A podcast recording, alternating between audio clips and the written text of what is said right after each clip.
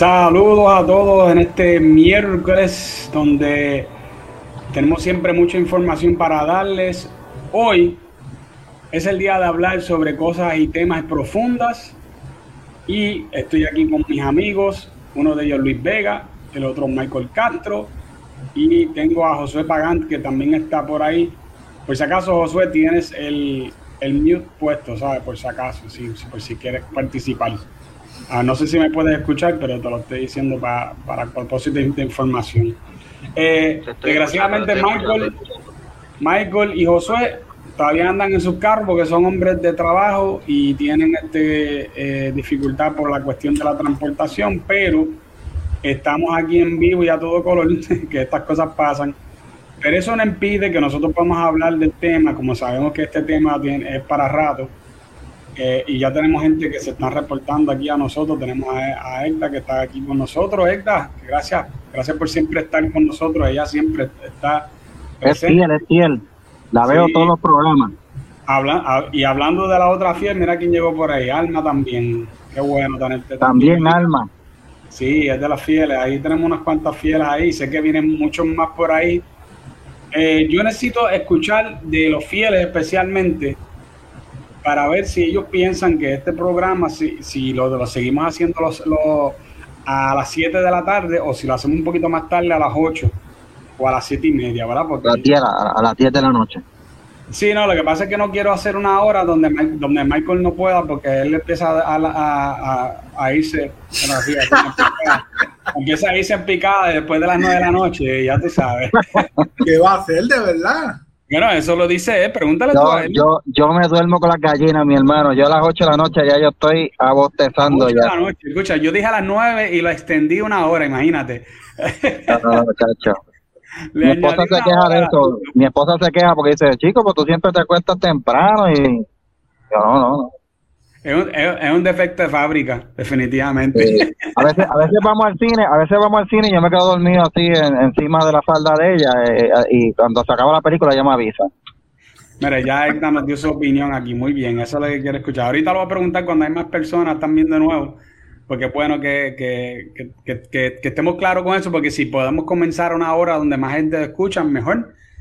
Ahora, sepan, ya yo empecé desde la, esta semana que, eh, nueva cogí el tema de la semana pasada y lo convertimos en audio, lo pusimos en, eh, eh, en todos los medios que nosotros lo ponemos, que es en, en, podcast de, Apple, lo pusimos en, Spotify y en todos los otros sitios que, están disponibles.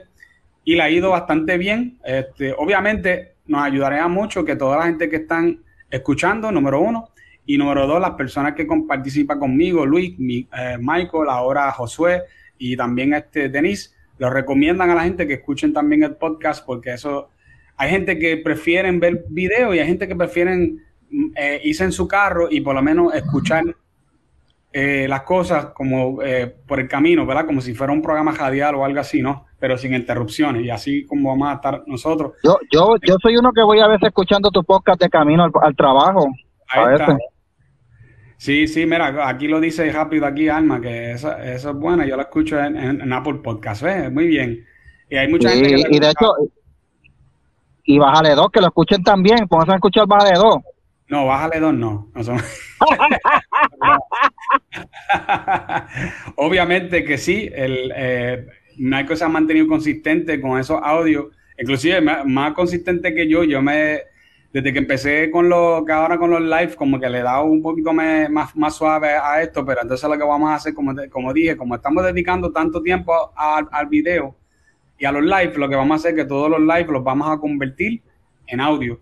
Y inclusive, Luis, este, tú y yo los viernes cuando salimos con el resumen de la semana, eso va a ir también en audio, pero eso hay que hacerlo rapidito porque como estamos resumiendo la semana, no puedo esperar mucho, sí, porque si espero mucho, pues no, no le va a ir muy bien al asunto.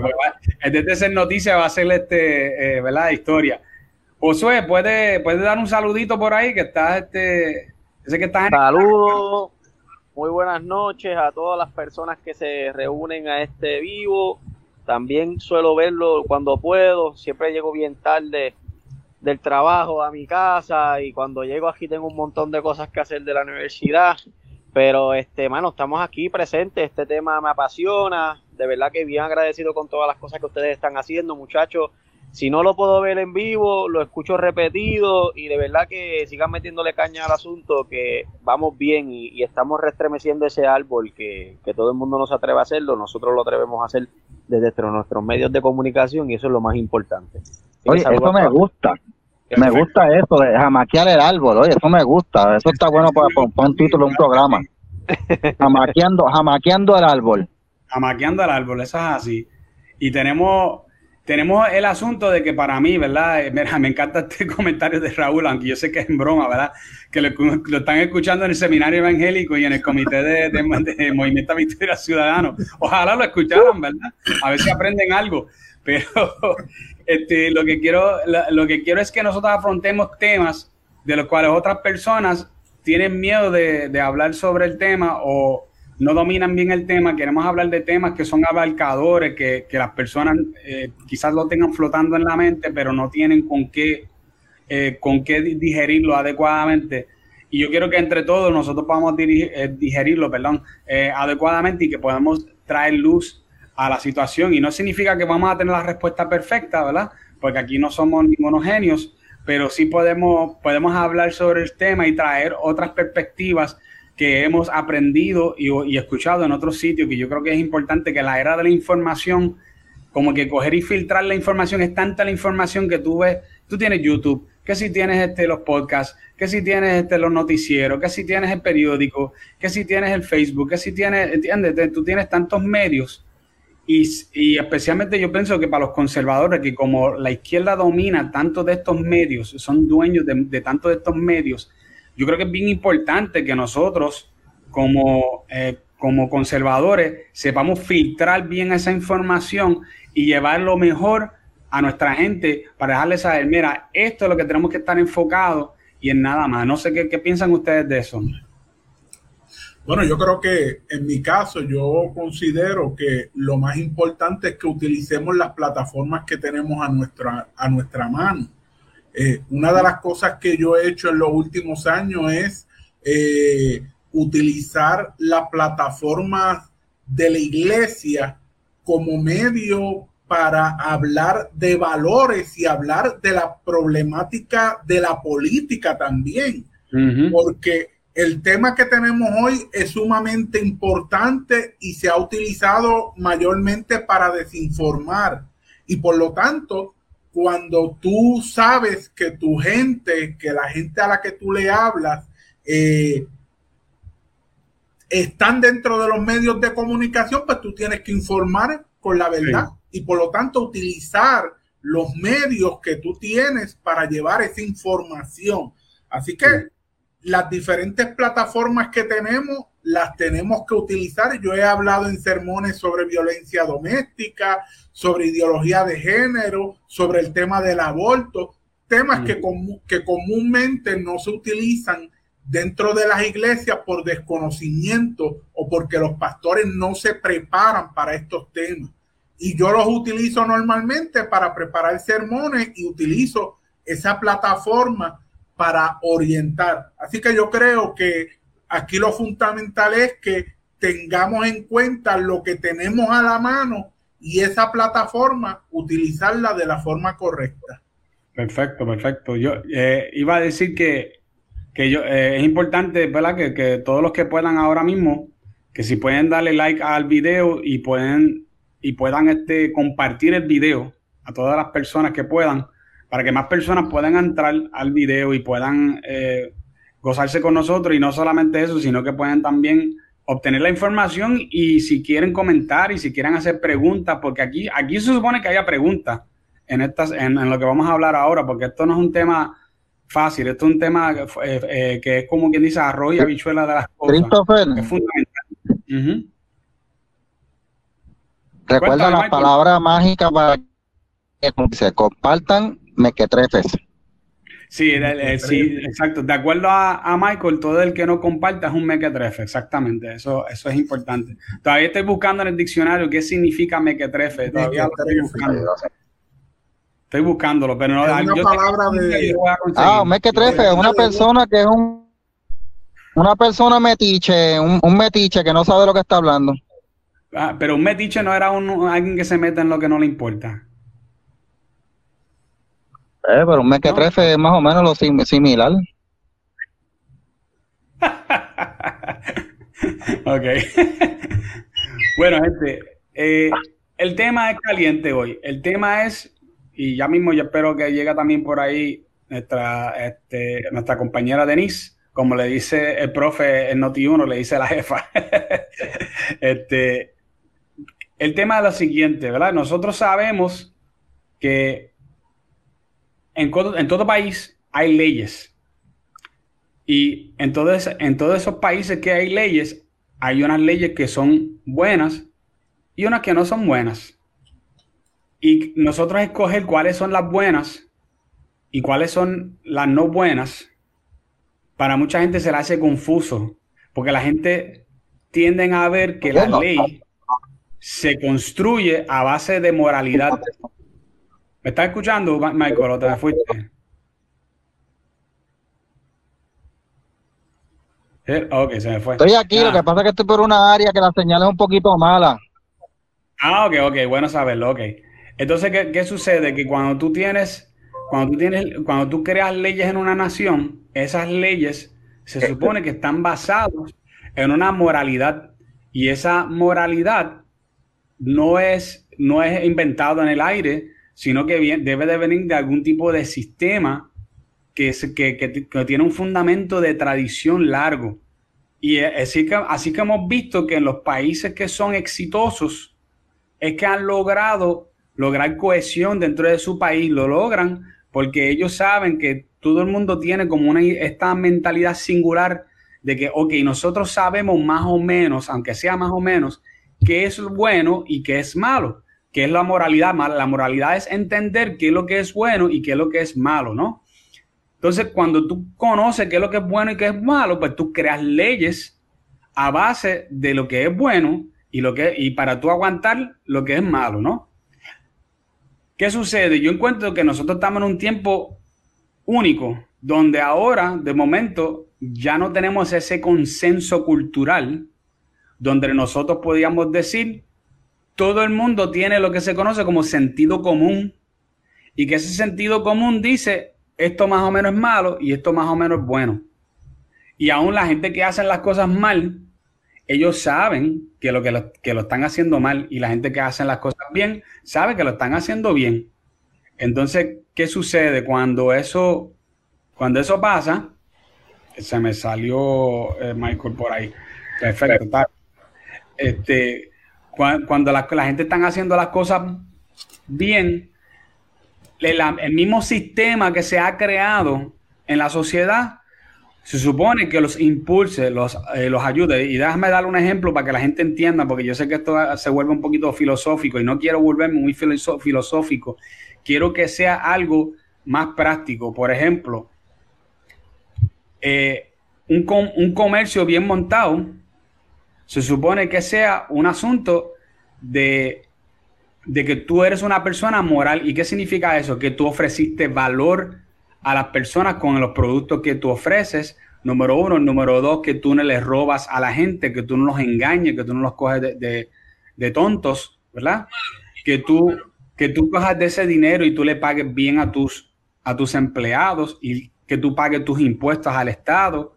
Todas estas cosas son cosas que, hacen que sea importante que un comerciante sea una persona, eh, como dicen en inglés, outstanding, o sea, una persona de mucho valor en la sociedad, ¿verdad? ¿Qué, qué, sucede? Que, que esas personas son premiados con dinero casi siempre por ellos llevar buenos estándares de ser bueno con la gente, dar un buen servicio, no robarle a la gente, no, no engañar a la gente y hacer las cosas bien, ¿verdad? Si ellos hacen todo lo contrario y lo que hacen es que le roban a la gente, le mientan a la gente, se supone que le sacan las cosas mal, que las autoridades intervengan, que venga Hacienda y le quita el dinero por no, este, por no eh, dar, eh, pagar impuestos, todas estas cosas. Entonces, ¿qué, ¿qué, sucede aquí? Pues, al, déjame poner aquí por a, a Michael, ok, tengo a Michael de nuevo. Entonces, ¿qué sucede? Que todo esto no se forma por casualidad. Yo creo que todo esto se forma porque hay una base en la sociedad. Y ahora nosotros no tenemos ese, consenso de cuál es esa base. Ahora tenemos un montón de personas diciendo unas cosas y otra gente diciendo otras, que no es necesariamente como la forma en que se fundó ni la nación americana, ni la puertorriqueña, ni tampoco la de Europa.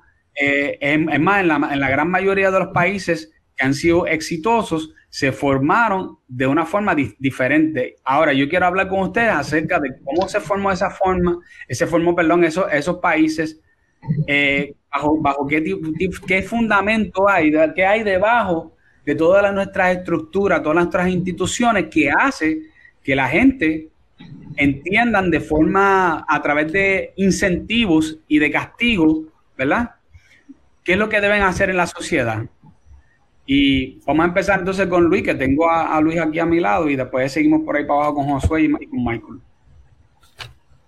Bueno, el tema de hoy es la separación de iglesia y Estado, ¿cierto? Sí. Sumamente importante que le demos contexto al tema.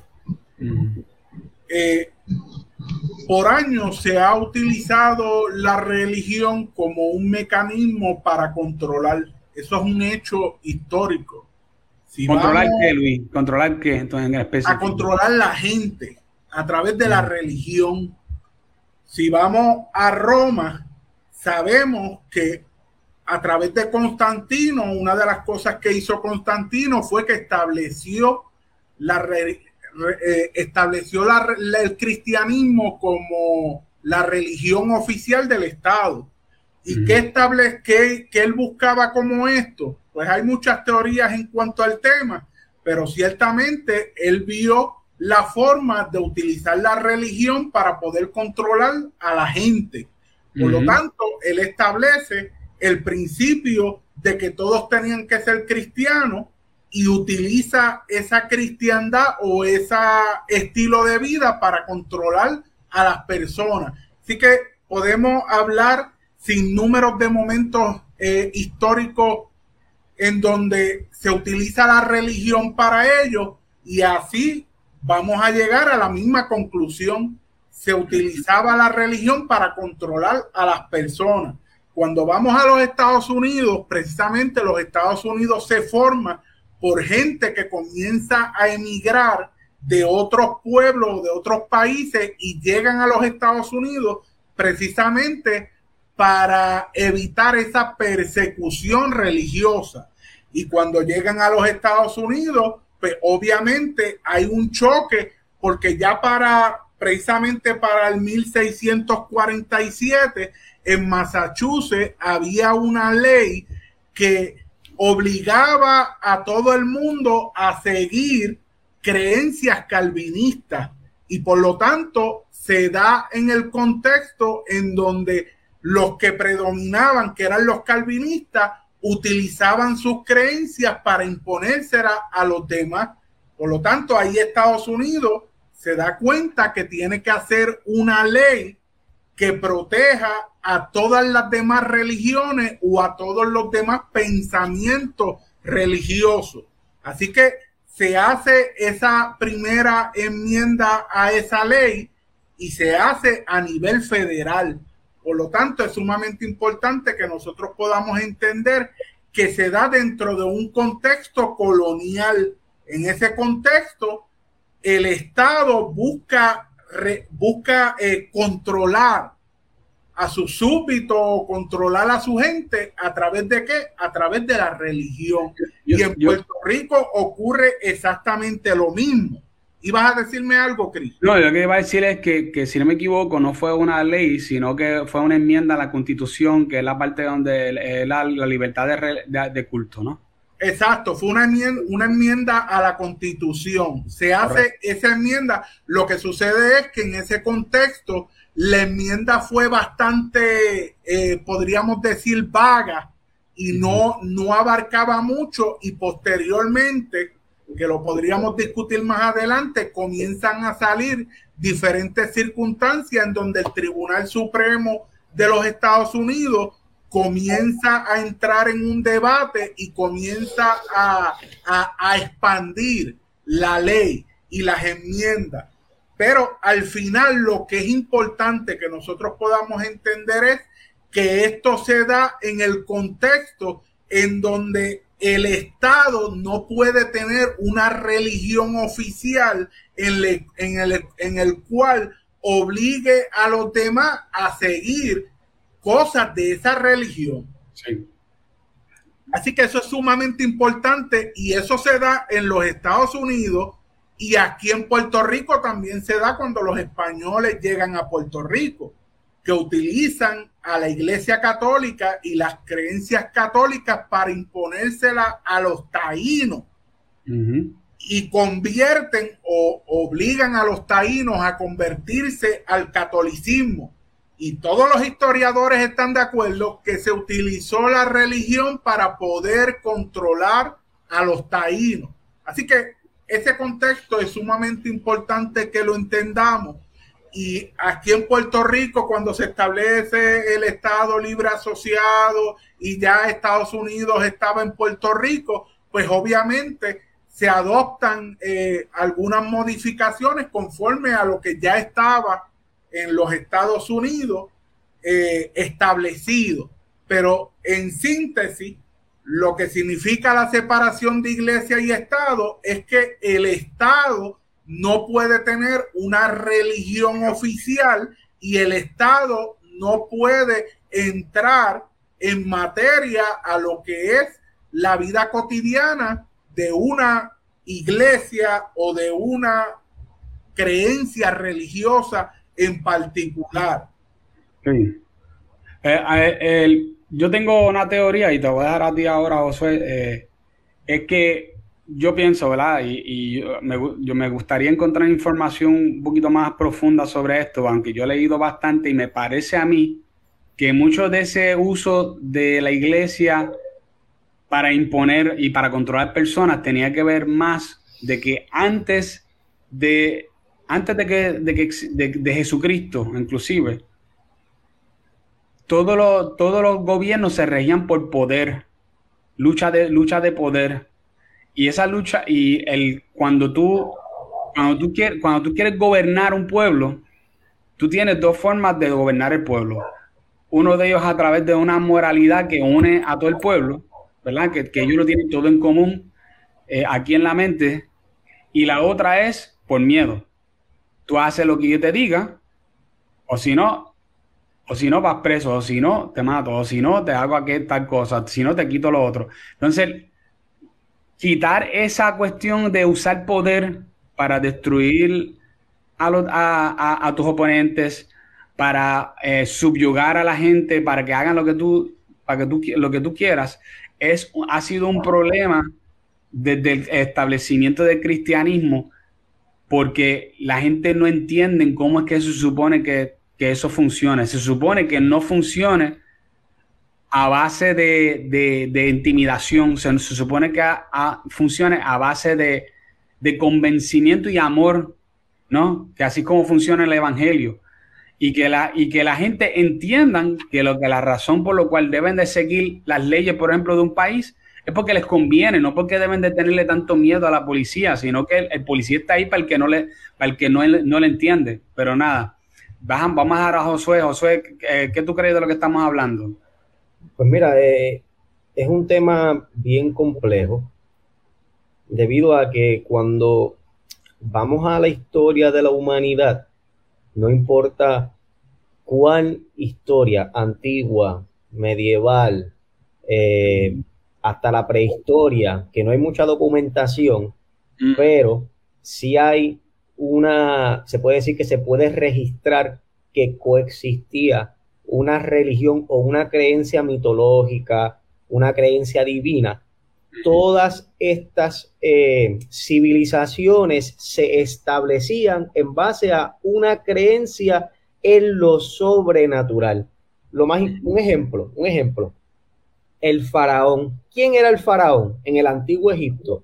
El faraón era el dios de ellos supremo encarnado en la tierra procesando lo que usted acaba de, describir, Chris, el poder, pero ¿qué poder? No solamente el poder humano, sino que también el poder del Estado, pero el poder sobrenatural que nos dirige a todos como sociedad a esta, porque vamos si, si, comenzamos a hablar de conceptos mitológicos y teológicos, los egipcios creían también en una vida después de la muerte, a esta figura que me va a llevar hasta después de la muerte poder trascender y pagar mis deudas y llegar hasta, ¿verdad? Hasta, por así decirlo, hasta la eternidad.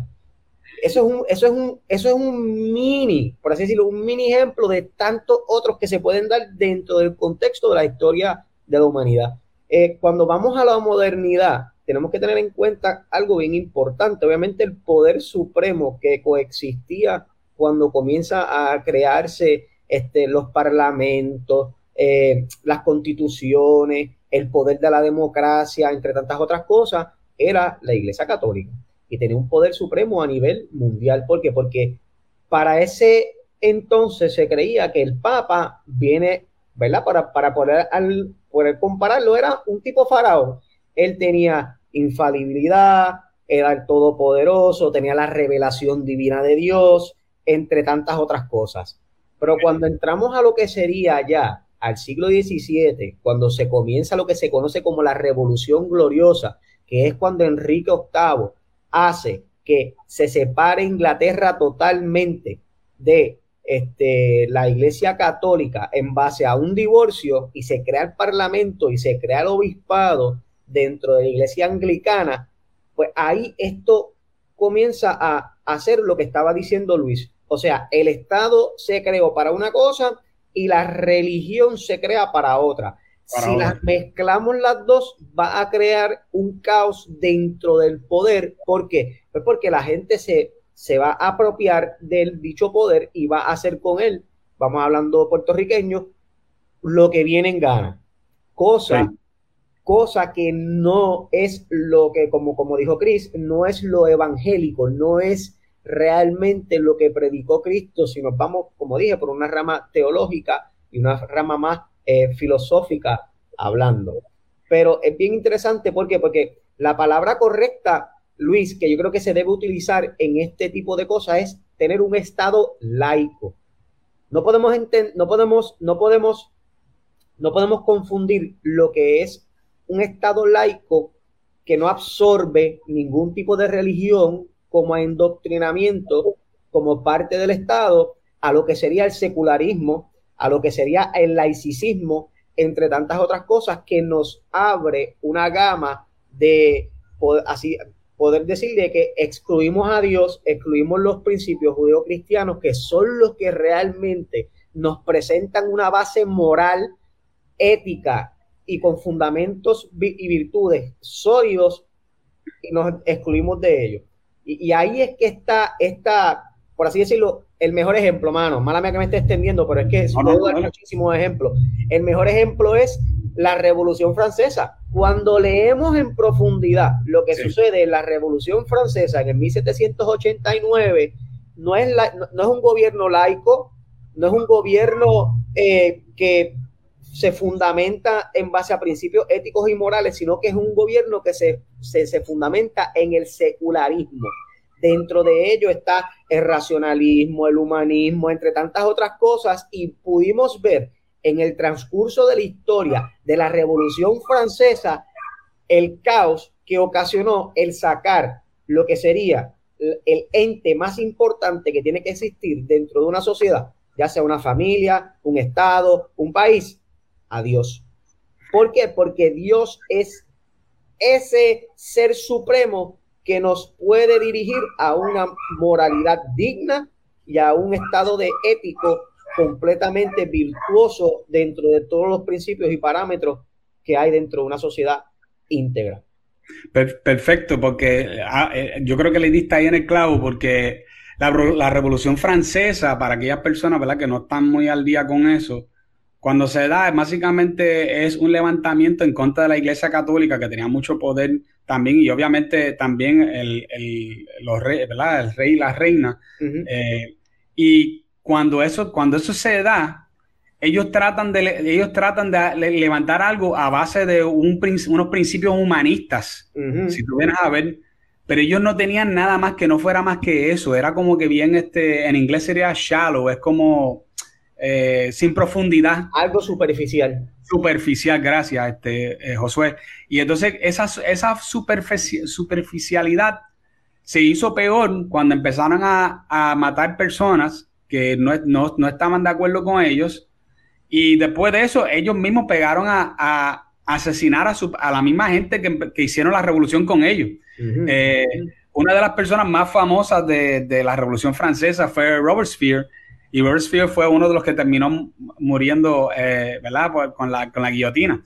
Eh, así que él, él fue uno de los, de, los que crearon, ¿verdad? La muerte a través de la guillotina en ese caso, y este, por, por, por, su revolución, y terminó él, ¿verdad? Como dicen, el que mata espada, muere espada, ¿verdad? No, y es bien interesante porque dentro de la misma revolución francesa podemos entender y podemos eh, profundizar de dónde provienen los conceptos izquierda y derecha. Correcto, de ahí donde comienza. Ahí, donde, comienza. donde comienza, eh, mira, eh, este, este sector que cree en estas cosas se va a la derecha del Parlamento y este sector se va a la izquierda. Entonces se dividen en nombre jacobinos e girondinos y entonces comienza este diálogo profundo de cómo vamos a construir una nueva nación basada en una constitución parlamentaria, pero vamos a sacar, los jacobinos decían, decían, vamos a sacar a este X, a este factor que es Dios, porque X o Y cosa, pero los girondinos decían, pero espérate, pero es que este tipo no está, como que no tiene lógica, porque Dios es la base moral de todo. Y ahí comienza una guerra de ideas, una guerra de, de muchísimas cosas que, que, ¿verdad? que eso sería otro podcast. Sí, no, y, y ahí donde quedó, excelente, por cierto, pero ahí donde quedó claro ese fue el primer caso, yo diría, donde quedó claro que tú no puedes construir una sociedad sin una base moral y, pensar que va a, funcionar a menos que tú tengas el poder para regirlo. Porque obviamente tú puedes decir, ah, eh, los egipcios duraron, qué sé yo, tres mil años fue que duraron los, egipcios. Aproximadamente. aproximadamente. Ok, tengo también a, a Denise que llegó por ahí, qué bueno, Denise. Este, y, Disculpa la tardanza, Cris. Ah, no te preocupes, los egipcios duraron 3.000 años, pues, pero fue a, a, fuerza de, de, de, poder. Eh, tuve el, los griegos también duraron, qué sé yo, y Desaparecieron cuando le dieron la espalda a su fe. Eh, los, los, romanos duraron mil años. Eh, obviamente eh, ellos pasaron por unas transformaciones, pero esos mil años fueron, mira, con, puño en mano, todo el que se opone a mí se echaba. El, imperio de, de, Gengis Khan, que es muy famoso también, que, prácticamente fue el más que logró a, este, y Gengis Khan fue, fue también a, como dice, él, tú haces lo que tú quieras, ¿verdad? Él, él, fue bastante liberal en de que él dejaba que la gente hiciera lo que ellos quieran, pero tú vas a pagar impuestos y tú vas a hacer ciertas cosas cuando yo te las digo, ¿no? Y pero de lo contrario, vamos a llegar y vamos, los vamos a matar a todos y a los que no matamos los vamos a violar y los que no los violamos los vamos a, convertir en esclavos. y entonces, esas son los dos, las dos formas que tú tienes de gobernar un país. O lo gobiernas a, fuerza de, eh, de, poder o lo gobiernas a fuerza, lo, lo haces a, base de moralidad, que no es a base de fuerza, ¿no? Este, así que estoy totalmente de acuerdo contigo. Es decir, pues si nosotros queremos ser gobernados a, base de moralidad, nosotros no podemos ahora ser ambivalentes con eso. O es poder o es moralidad, pero no pueden las dos cosas juntos. O uno, uno se va por encima del otro. Michael, ¿tú tenías algo que decir? Mira, aquí se me fue, se me fue la señal por, por momento de que era la pregunta, porque Ah, no te preocupes, seguimos con Denise. Este, escucha lo que, lo, tú estabas escuchando, Denise, o tengo que eh, eh, Sí, estás hablando de que se puede o no se puede este gobernar a través de poder o a través de moral, porque tú entiendes que las dos cosas son mutuamente excluyentes. Yo entiendo que no. Sí, no, te voy a decir que, que no hay algún, obviamente siempre hay un tipo de poder Ah, ahora sí, ya pues contesto después de Denis, te contesto después de Denis. Pero lo que, pero lo que, lo que no puede haber es que completamente a base de poder o, eh, eh, y, después de, y después de pensar que ese poder es lo que te da moralidad. ¿Entiendes lo que quiere decir? El poder no da moralidad. Quizás no me expliqué bien. La, obviamente, Mike poder makes siempre, right. hay, poder siempre va a haber, pero tú no, el- el- la moralidad sí te puede dar cierta cantidad de poder, porque el que tiene la moralidad tiene lo que le dicen en inglés el high ground, ¿verdad? Y puede utilizar ese- esa moralidad como poder, pero decir que, que el poder convierte que, las que las cosas de verdad sean moral y que la gente se lo creen de verdad, son otros 20 pesos. Eso, por lo menos esa es mi Sí, forma de pensar. yo creo que si, eh, si entiendo tu pensamiento, creo que el mejor ejemplo es Adolfo Hitler. Si, le- si, si vemos a Adolfo Hitler dentro de su trayectoria política, a pesar de que eh, la gente está bien confundida en muchas ocasiones con Adolfo Hitler. Adolfo Hitler no era un, un No, la gente no tiene cristiano. ni idea quién era Adolfo Hitler, creo. No, y la gente, y la gente se cree que era un cristiano, practicante, que esto, lo otro. primero, y que era Para que de derecha, tampoco es cierto. No, en lo absoluto. Pero él utilizó este mecanismo que era sumamente efectivo de, ¿verdad? De, en ocasiones hasta citar la Biblia, ¿ves? Dentro de su discurso. Pero eso no quiere ser, eso no quiere decir que él era un hombre moralmente digno dentro de los parámetros de lo que sería el cristianismo, hablando de una manera teológica, ¿ves? Eh, él lo que utilizaba eso era para poder tener este discurso de, como usted dice, del poder. Mira, yo tengo esta fuerza, eh, no solamente de palabras, sino que también humanitaria, sino que también eh, fuerza hasta económica, un poder increíble de mover, este, mover masas. ¿Y qué pasó? Se quebró, se quebró totalmente cuando empezó a utilizar ese poder que le dio el pueblo por encima de los principios cristianos que supuestamente él profesaba y que nunca practicó. Y, se- y ahí vino el colapso completo de lo que sería el nazismo dentro de la Alemania nazi del 1938, aproximadamente 38, 36, hasta la fin de la guerra de 1945. Y Ahí ahí- tengo el tocayo rompiéndome los zapatos. Oh, ¿Sabes que tengo un gatito que se llama. Hitler, verdad? Sí. Más adelante tiene, gato. un bigotito, tiene un bigotito Sape. que parece Tiene la pollinita y el todo. Y el carácter. Sape pulgoso, Es más lindo que tu mío. Mira, sape pulgoso, sape. en cuanto a Hitler, mira, me encantó el, el ejemplo que, que Josué trae. Te voy a decir por qué. Porque una de las cosas, y la voy a explicar aquí, en arroz y habichuela, y el que lo quiera más interpretar, mala suerte. De lo que pasa con la historia de Hitler que la historia de Hitler la usaron para condenar el- y demonizar con, con los años, porque eso no iba a ser de un día para otro, al cristianismo, a la derecha, alegando que Hitler era de derecha cuando no era de derecha, porque el fascismo no es de derecha, es un movimiento de izquierda. De El hecho, fascismo se da tanto en derecha como en izquierda, Denis. Se ven ambos. era- eso es leña, este, Mikey. Sí, el fascismo se da en ambos, la dictadura, la dictadura se da en ambos movimientos, pero el fascismo es de izquierda. No me venga con historia uno que está enredado con esa cuestión. Estoy de acuerdo contigo, Denise, es así. El fascismo es de las izquierda. pero- dictaduras pueden ser de derecha o de izquierda, pero el fascismo es de izquierda, Michael. Lo que pasa es que tú eres uno que está en Podemos- de- Bueno, bueno, está bien, güey. tema.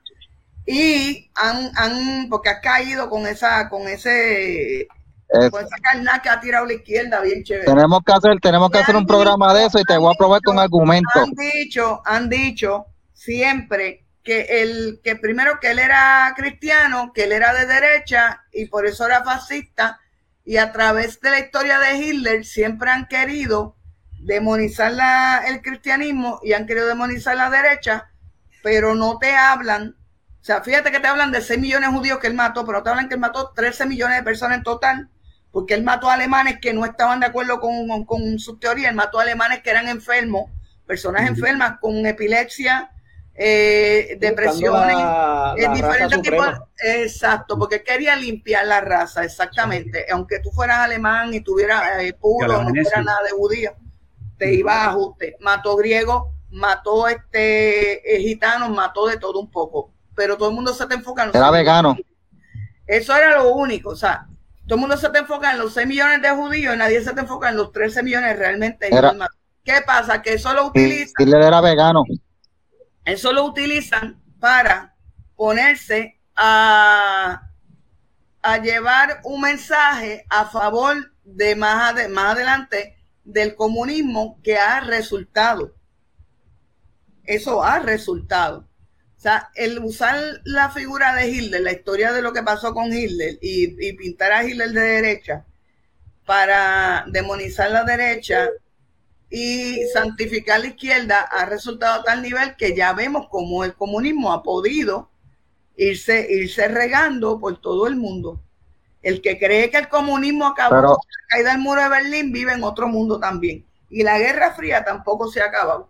Pues sí, mira lo que pasó aquí el 1 de mayo. Pues, Denis, Hitler, Hitler no era comunista. Hitler era socialista, pero no, no comunista, definitivamente. Exacto, no. era, era nacional, nacional socialista. Nacional- Bueno, era nacional no, él socialista. no era comunista, él era nacional socialista, él era socialista. Sí. Por eso, es pero es que tú, pues, tú, tú metes comunismo en todo, Denis. Ya, ya, Yo chacho. no dije que Hitler era comunista. Yo estoy diciendo que están usando la historia de Hitler para santificar a los comunistas y demonizar a los cristianos y a, y a la derecha, diciendo la, la gran mentira de que Hitler era de derecha, Hitler no era de derecha. el, el socialismo precede a Marx, para la gente que no lo saben. O sea, el socialismo eh, existe antes de Marx. Marx después lo, lo amplía convirtiendo, no solamente él, él- él- él dice que el socialismo es bueno, pero había que ir a un punto más allá que se llama el comunismo. Y ellos decían, pues el socialismo es solamente el primer paso para llegar a, entonces al, al final, que es el comunismo. Y por lo tanto, eh, en el caso de, de Hitler, ¿verdad? Solamente para que tengan una idea, Hitler no le gustaba el comunismo porque él lo veía como un estilo de, de socialismo que estaba diseñado por, por judíos eh, y que no, él no le gustaba, obviamente todo lo que procedía de los judíos era malo eh, y por lo tanto él lo que le gustaba era un estilo de socialismo que, que tenía que ver con la raza. O sea, que él, que él, él inventó su propia idea de lo que debería ser el socialismo, el, socialismo, ¿no? En el caso de Mussolini, Mussolini, Mussolini era bastante de izquierda. Por cierto, Mussolini y también eh, Hitler, los dos estaban en, sus respectivos partidos socialistas en su juventud, en, los dos países. Eh, Mussolini cuando Mussolini cuando llega al poder, una de las cosas que a él lo ayuda son, son nada más y nada menos que la, la, las uniones obreras. Así que yo no conozco ningún movimiento de derecha que haya echado para adelante con, con movimientos obreros. Eso no, eso no existe. Este, eso definitivamente no, esas dos cosas no, no compaginan. Eh, y, y Mussolini, por cierto, el, el, el fascismo no se basaba, aunque Pero tú no sí lo creas. pueden haber líderes obreros de derecha. Mi abuelo lo fue. Sí, tú puedes ser un de líder obrero, pero de que las, la- la- las uniones obreras casi nunca son de derecha. Eso es rarísimo. No, no, Casi las, uni- las uniones obreras en general no son de derecha, pero No pueden haber derecha, líderes obreros que sean de derecha, eso sí. Correcto. Eh, pero ¿qué, qué sucede? Que, que entonces cuando, cuando Mussolini quiere unirse a, a Hitler, él se da cuenta que la única forma en que se puede unir a Hitler es que él acepte el estilo de, de socialismo de Hitler, que es el que incluye racismo, porque antes de eso, no, ellos no mataban a judíos, ellos no los apresaban, no, las- no hacían nada de eso. Ah, Cuando él se une con Hitler es que él se ve obligado entonces a empezar a hacer todas esas cosas porque el asunto de la raza no era parte del fascismo. Para aquellas personas ¿verdad? que todavía no entienden, hay un libro excelente sobre este tema, se lo recomiendo a todo el mundo, de Paul Gottfried, que se llama así mismo, Fascismo, se llama así mismo, de Paul Gottfried. Paul Goff- Gottfried es un excelente profesor. Y la Este, de la- realidad, de derecha, Cris, muy bueno. Hitler originalmente no pensaba matar a los judíos, los iba a deportar. Y él empezó deportando a los judíos. Y entonces viene este señor, eh, Goebbels, y le dice, chico, pero no seas estúpido, como tú vas a deportar a una gente que tienen tanta facilidad y tanto poder de hacer dinero y de, y de conseguir poder económico, si sabes que van a, van a, a adquirir ese mismo poder económico en el extranjero, se pueden unir y te pueden dar un golpe de Estado. Mejor extradítalo a todos los que has deportado y mátalos. Así fue que le dijeron a Hitler. Y, Denis cuando le dijo eso así mismo, le dijo así mismo, chico, pero tú así le dijo así. Que era un estúpido, que era un estúpido. O sea, le dijo, "Eres- está siendo un estúpido. No sé, Denis, Denis tiene más información que la Comay. Deja de deportar a esta gente porque Sí, esa no, gente tiene la entiendo, entiendo. capacidad de hacer este dinero y ellos allá en el, en el extranjero van a, van a adquirir poder y van a venir y te van a dar un golpe de Estado. Exacto. Si eso, si, eso es lo que, lo que tú deseas. O sea, le metió ese miedo. Entonces Hitler ahí es que viene y empieza a extraditar a los judíos que había deportado y los empieza a meter en los campos de concentración. Otro punto que yo quiero que la gente tenga bien claro. Hitler y Stalin se dividen toda esa zona eh, desde, o sea, toda Europa Occidental hasta... hasta hicieron un acuerdo. Ellos hicieron un acuerdo. De Polonia, de Polonia hasta el occidente de Polonia era de Hitler. Desde el oriente de Polonia en adelante, hasta allá hasta la Unión Soviética, le pertenecía a Stalin. Y señores, yo conocí personas, y he conocido personas judías que han podido huir de campos de concentración que era de los rusos. No todos los campos de concentración eran de los alemanes. Ese es otro problema. Se ha usado este tema para sembrar odio hacia los alemanes. Pero mira, vamos a cambiar solamente un poco el tema, ¿verdad? Porque estamos, que siento que no estamos hablando mucho de la, del tiempo de la Segunda Guerra Mundial. Quiero concentrarme, quiero concentrarme más a hablar sobre, sobre lo de la, sobre la moralidad, la ley y la, y la separación entre iglesia y Estado, ¿verdad? La, la pregunta es la siguiente, y quiero que cada uno me lo conteste. ¿Puede haber ley sin moralidad? ¿O puede haber moralidad sin ley? Empieza tú, Luis. Bueno, lo primero que tienes que definir qué es moralidad. Un grupo de ideas, desde mi punto de vista, que tengan que ver con la sociedad. O sea, con, la gente a la que tú vas a dirigir. Luis, yo más o menos lo definí ahorita que dije que moral, moralidad es saber la diferencia entre malo y bueno. Vamos a ponerla así. es tener un conocimiento, un conocimiento, en este caso, a base de una religión, de lo que es bueno y malo a, base de una religión. Lo que pasa es que hoy en día se han identificado ideas universales que van más allá de una religión. Por ejemplo, tanto la Biblia como el Corán te hablan del no asesinar a otros seres humanos. Y asimismo tú vas a otras religiones que también te establecen el principio del no asesinar. Pues me imagino yo que tú entiendes o que se debe entender que la moralidad está dentro del ser humano en cuanto a lo que es bueno y malo para todos. Y todas las religiones van a tener ideas parecidas desde ese punto de vista. Así que si yo lo veo desde esa perspectiva, o sea, ¿hasta qué punto tú puedes legislar, por ejemplo? Si tú dices, yo no estoy de acuerdo en el aborto porque es un pecado, pues tú estás yendo a unas ideas específicas religiosas. Pero si tú dices, yo no estoy de acuerdo en cuanto al aborto, pero desde un punto de vista médico, en cuanto a todos los problemas que se puede enfrentar una mujer que aborte. Por ejemplo, una hemorragia, una mala práctica del médico, eh, una infección que se dé por practicar eh, el aborto. Yo veo una separación entre esos dos puntos. Y por lo, por lo tanto, si tú lo vas a hacer desde una perspectiva no religiosa, pues yo me iría desde el punto de vista médico y no desde el punto de vista de una idea de que es pecado. Aunque desde mi punto de vista sea así, yo como profesional de, la salud lo puedo ver desde las dos perspectivas, pero a la hora de legislar no lo puedo hacer desde el punto de vista del pecado porque estaría legislando dentro de unas prerrogativas religiosas particulares. Ok, pero, pero tengo que pararte ahí porque no estoy hablando de cuando tú vas a crear una ley o algo así. Yo estoy hablando más acerca de qué es lo que es, qué es lo que hace que una ley sea buena o mala. O sea, si una, si una ley es moral o no. No sé si me está entendiendo. te está dando el fundamento de lo que se tiene que tomar en cuenta cuando se va a legislar una ley. Pues por eso. Lo que, pasa, es que Luis ha tocado un tema que es como lo veo yo. Aquí, mm. tú no, tú, tú le tienes que saber, tú tienes que saber unir una cosa con la otra, tienes que saber unir lo científico, que es el punto que trae Luis, eh, con el punto de vista del aborto con, con, lo, con lo religioso. No es meramente porque uno tenga una fe y ya.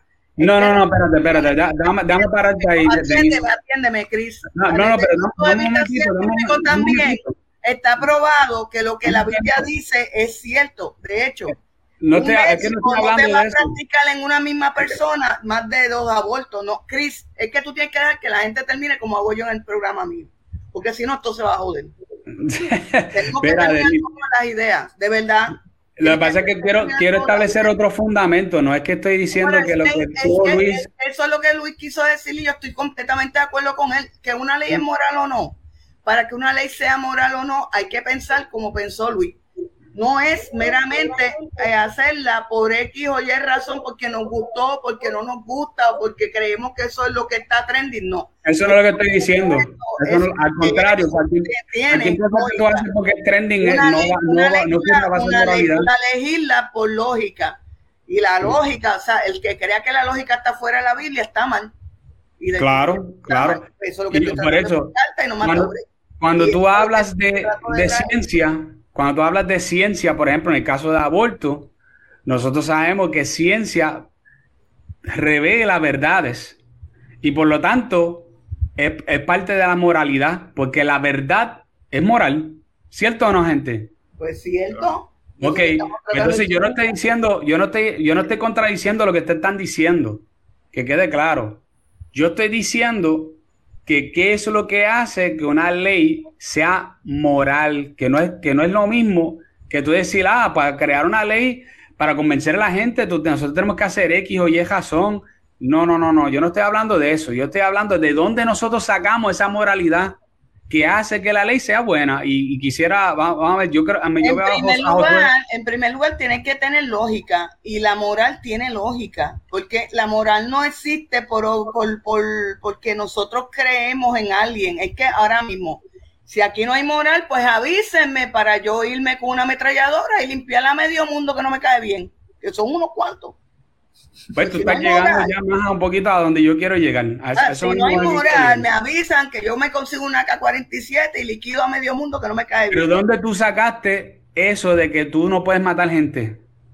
Pues, Es lo que ¿de quiero decir, esa es la base. ¿De dónde tú tú sacas la idea ¿De que tú no puedes, tú ¿Dónde no puedes sacar una diez mandamientos? K-47 y tú no puedes pegar a matar gente porque eso sería, eso estuviera de mal. los diez mandamientos y aunque la aunque Gracias. la legislatura quisiera alejarse de eso es imposible Gracias. Pero Gracias. es que el a Corán, eso que quiero el llegar. Corán no tiene 10 mandamientos y establece No, pero el. Corán, El acuérdate que el Corán se escribió después de la Biblia. Exacto, exacto, Sí, pero sí. no tiene los 10 Y hay- mandamientos. No, no, no los tiene, pero- pero tiene, los principios son de allí. Lo que pasa es con el, yo- ¿verdad? Yo creo que este, yo entiendo completamente de dónde tú, tú- lo que tú estás tratando de establecer, Chris. O sea, en el mundo existe una moral. ¿De dónde proviene? Obviamente proviene de Dios. No importa, no importa cómo tú lo quieras cortar, religioso, esto, aquello, lo otro. Lamentablemente, la verdad absoluta que coexiste dentro del núcleo del universo, de la sociedad, de Puerto Rico, de Estados Unidos, de donde proviene la moral, es Dios. Punto, se acabó. He is the lawgiver. Así lo, de, así lo definen en inglés. He is the Lo que lawgiver. pasa es que tú no puedes mor- tú no puedes legislar, tú no puedes legislar divinidad. No, no, desde claro, claro, una espera, no, no, no, Tú, espérate, le- claro. tú legislas desde una perspectiva, o sea, porque es que estamos entrando en dos temas. En Claro. el tema de la No, no, separación de, la tema, iglesia, pero de la iglesia Ah. y el Estado. Ujú. Y una cosa es, porque tú no puedes, tú no puedes obviar que dentro de nuestra sociedad los movimientos ateos han crecido. Pues ¿Y claro. qué tú vas a hacer? Decir, no, pues entonces tú tienes que buscar unas causas que sean Y la causa eh, es Dios. universales. Bueno, tú le puedes llamar Dios o, no- o no le tienes No, que es llamar que, Dios. es que es Dios. en Lógicamente, lógicamente, lógicamente no coexiste, no existe, no hay argumento de ningún ateo. No importa, tú seas el, eh, tú seas Stephen, este, Stephen Hawking, tú seas Ch- Richard Dawkins, tú, creas, tú seas Christopher Hitchens, nace otra vez Nietzsche, no importa, el ateo que tú leas no puede conseguir un dador de una moral universal. Se quedan en que la moral es una, una construcción social como lo establecen en todas las cosas y es en base al lugar en específico donde tú estás. Si nos vamos por esa línea de pensamiento, que es una línea de pensamiento secular, que es una línea de pensamiento sumamente humanista, vamos a quedar como quedó la Unión Soviética, como quedó este, la Revolución Francesa y como quedó el movimiento más anticristiano que ha existido, que no fue ni la, Unión, ni ni la Revolución Francesa, ni la Unión Soviética, sino que el movimiento de los mencheviques y los bolcheviques, que era un movimiento completamente adeísta y no tenían un fundamento de poder controlar el poder que este hombre, que se llamaba eh, Lenin, en ninguna manera dentro de su ateísmo. No sé si me explique. Ahora, cuando entramos dentro de lo que sería, obviamente, entre una rama legislativa, Claro que hay que buscar la manera para desarrollar política pública donde no se mencione Dios, pero sí entiendan que Él es el que me da la moral para yo poder exigir esta ley. Pues ¿Por qué? Tú, no vas a estar de acuerdo con la, con la ley que propuso Joan Rodríguez Bebe. ¿Cuál? Por, por la del aborto. Claro que sí, eh, estoy de acuerdo. Estoy completamente de acuerdo. Pues mira, pues, pues, pues, entonces yo veo que te estás contradiciendo y te voy a explicar por qué. Porque dentro de las doctrinas de la Iglesia Católica, que muchos de nosotros la seguimos, está el valor de la vida desde la concepción, desde la concepción. Y yo creo en eso. Yo creo que la vida está desde la concepción, pero desde el punto de vista del proyecto de ley que presentó Joan Rodríguez Pérez junto a Tomás Rivera Chat y que es una ley o, una propuesta de ley bipartita, ella establecía la perspectiva médica y a esa fue que le dio validez. Esa fue la que propuso, esa fue la que trajo problemas dentro del partido PD, que mucha gente decía, no, pero es que esto tiene que ser desde la concepción, porque ella utilizó la parte médica. Ella utilizó unos datos que son médicos, unos datos que son científicos, en donde establece que la vida humana es viable fuera del vientre después de las 22 semanas. Esos son datos científicos que no son refutables. Son, eso es ciencia. Estamos totalmente de acuerdo. problema con ese tipo de ley. No, déjame responderle rapidito, déjame responderle rapidito. Yo estoy totalmente de acuerdo. Yo fui uno de los que patrocinó y abogó, hizo videos a favor del 693 hasta el final y también ahora patrocino el de regular el aborto en cuanto a menores. ¿Por qué? Porque tiene que existir una firma de un adulto para poder, para poder tomar esa decisión. Lo que sucede es que es como yo le digo a las personas que me, que, me traen este tipo de cosas, dentro de mi pensamiento subjetivo, yo voy a defender lo que sería la vida de la, de la concepción. No importa dónde yo me pare, no importa dentro de mi pensamiento subjetivo. Yo la voy a defender desde la concepción. Ahora bien, cuando venimos a ver lo que es lo que trae, lo que impacta un aborto, ya sea la edad que sea, hay que ser bien meticuloso y utilizar los mecanismos científicos que nos los provee hasta, ¿verdad? La, la, la, la, madre de toda la ciencia es la teología, pero ese es otro tema. La cosa es que nos los provee la ciencia y el método científico para poder establecer lo que Joan Rodríguez Bebe estableció dentro de su lucha política, que la vida comienza desde la concepción, pero existe una viabilidad de vida fuera del vientre materno, lo que, lo que reconoce el derecho como persona para poder defender esa vida que puede luchar hasta el final fuera del vientre de la mamá. Ese es, ¿verdad? ¿verdad? Eh, este, y te lo digo con mucho respeto, es que estas cosas me emocionan. Este, este, es, eso es, ese es como que el argumento que yo tengo en cuanto a mi defensa. Denis, mala mía, te dejo. Ajá, Denis, sí, que tú querías decir algo. Lo que pasa es que ella se está yendo desde el punto de vista legal y científico, porque lógicamente ella es abogada, Exacto. Cuando se legisla hay que tomar eso en consideración. Por ejemplo, si vamos, fuésemos a dejarnos llevar por la Biblia, pues entonces ninguna. quiero hablar algo? Podría, podría. Vamos ahora, Mikey. podría abortar para nada. O sea, ninguna mujer tendría derecho. Yo soy una que como paciente de epilepsia, o sea, a mí me violan, me preñan. ¿Qué hacemos? ¿Me, me dejo joder? porque no, pues no puedo abortar? Ven cómo los extremos son malos. Por eso que ella se fue por un buen camino. Ahora bien, fíjense en lo que yo, yo difiero de ella. La ley original como estaba, en el caso de Robert Subway, que aunque fue un caso fabricado y toda la cosa, que eso yo lo sé que es así, la, la, la, regla y los parámetros que habían, yo, yo estaba más de acuerdo que las que quieren ponerla ahora. ¿Por qué? Porque fíjate que una tenía el, el perfecto derecho de abortar por decisión propia hasta las 12 semanas pero después de las 12 semanas tú tenías que tener el consentimiento del papá del bebé y tenías que probar que había una causa también eh, de salud que te obligaba. Y luego de las de la de los seis meses, que son las 24 semanas, ahí entonces tenía que existir, aunque los dos estuvieran de acuerdo, una causa real de que había un peligro inminente para la madre. O sea que si tú te pones a mirar, las reglas originales eran hasta mejor. Lo que pasa es que ella se está basando en lo que puede bregar ahora porque quitaron las reglas originales. Yo las hubiera dejado. Pedro Pierluisi lo que decía era que era mejor dejar las reglas originales. En eso yo estoy de acuerdo con él, porque si tú las estudias, te das cuenta que son hasta más, hasta más apegadas a, a, la creencia religiosa que las mismas que ella está trayendo. Mira, mira el problema que yo veo. Tú tocaste un tema bien interesante y, y, y lo voy a abundar un poquito. Tú hablaste de la epilepsia.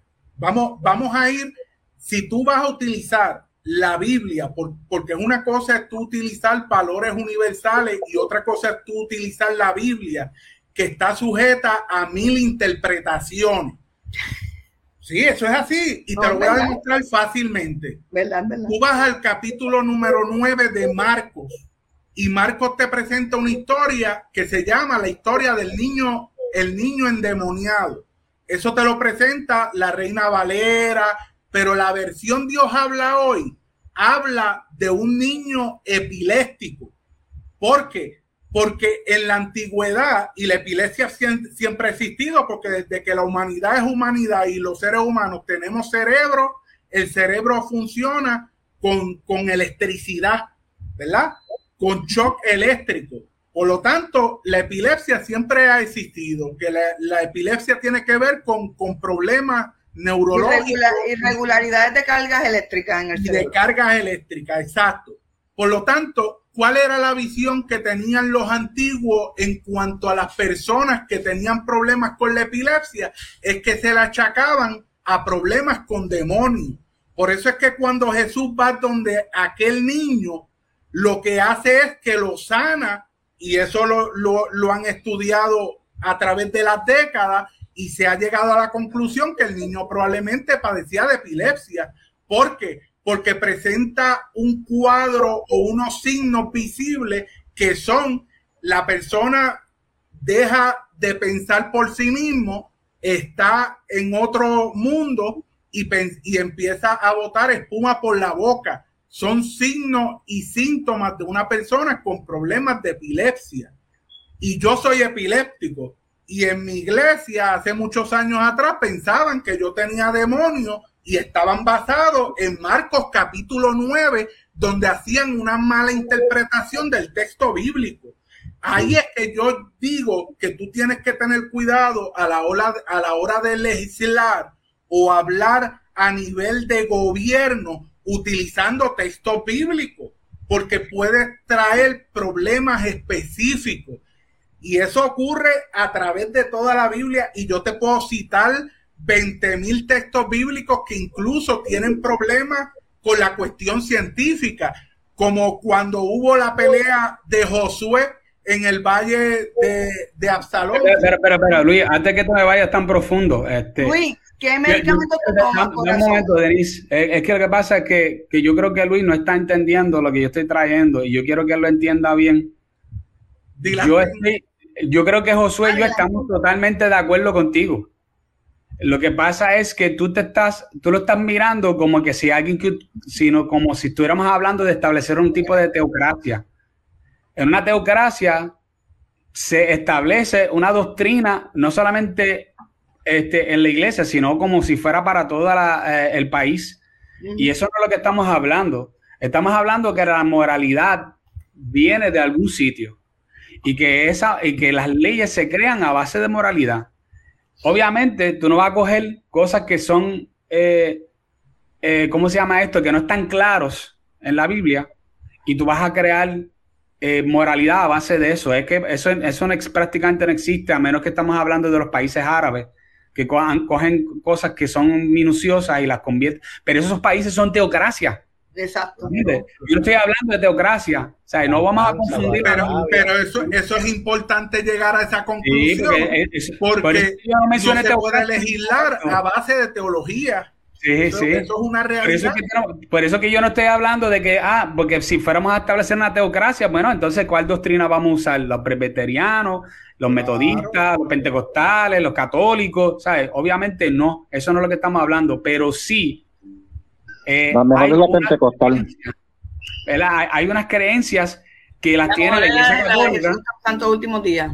Mira, hay una, hay una iglesia, hay una creencia que la tiene la iglesia católica, que las tienen los mormones, los tienen los testigos de Jehová, los tienen los, pentecostales, los tienen los, los, calvinistas, ¿entiendes? Y esas creencias son, ya, son, el valor de la vida, por ejemplo. exacto, pero ya, ya eso, ya, ya, ya eso lo que sería son situaciones dogmáticas y teológicas dentro de cada doctrina eh, que, sea a la que usted pertenezca, no importa. Cuál exacto, si estamos hablando de lo minucioso, sí, es, exacto. Eso es lo que. O sea, en una teocracia se haría, se nosotros haríamos caso de todas esas cositas y los se trataría de implementar, y eso no es lo que estamos hablando. Estamos hablando del fundamento de la moralidad de una sociedad. Y con eso, pues dejo a Michael, que yo sé que Michael hace jato que quiere hablar.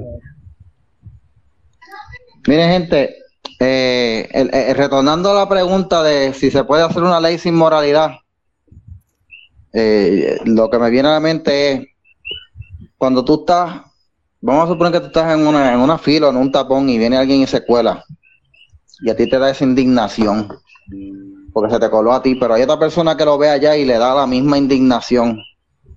Y si otra persona lo ve, le da indignación, nadie va a aplaudir al que se coló tú dices, ¿de dónde tienen esta gente en común esta indignación por esa persona que se coló de ahí? Cuando eh, eh, genéticamente el, ser humano está, los genes están programados, como decía Richard Dawkins, para ser egoísta, o sea, para sacar lo mejor que uno pueda para uno sobrevivir. Sí. Pues tú te dices, esa, ese sentimiento de indignación, porque esa persona que está haciendo eso está haciéndolo para sobrevivir. Entonces, si estuviéramos en, en la selva, pues tú no te molestarías porque tú decías, pues está bien, está sobreviviendo, tiene que hacerlo. El que se le coló, pues, allá él. Pero ¿de dónde viene esa indignación? ¿De dónde viene esa, ese, ese sentimiento que tú dices, esto no está correcto y que hay que hacer algo al respecto? pues es una moralidad, tú sabes.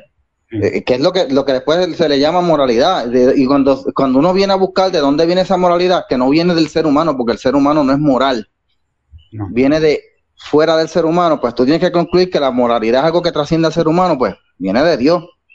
Una ley que no se basa en los principios morales básicos que hay, que los tienes ahí sumarizados en los diez mandamientos, no es moral. Cualquier ley que contradiga lo que dice la Biblia no es moral.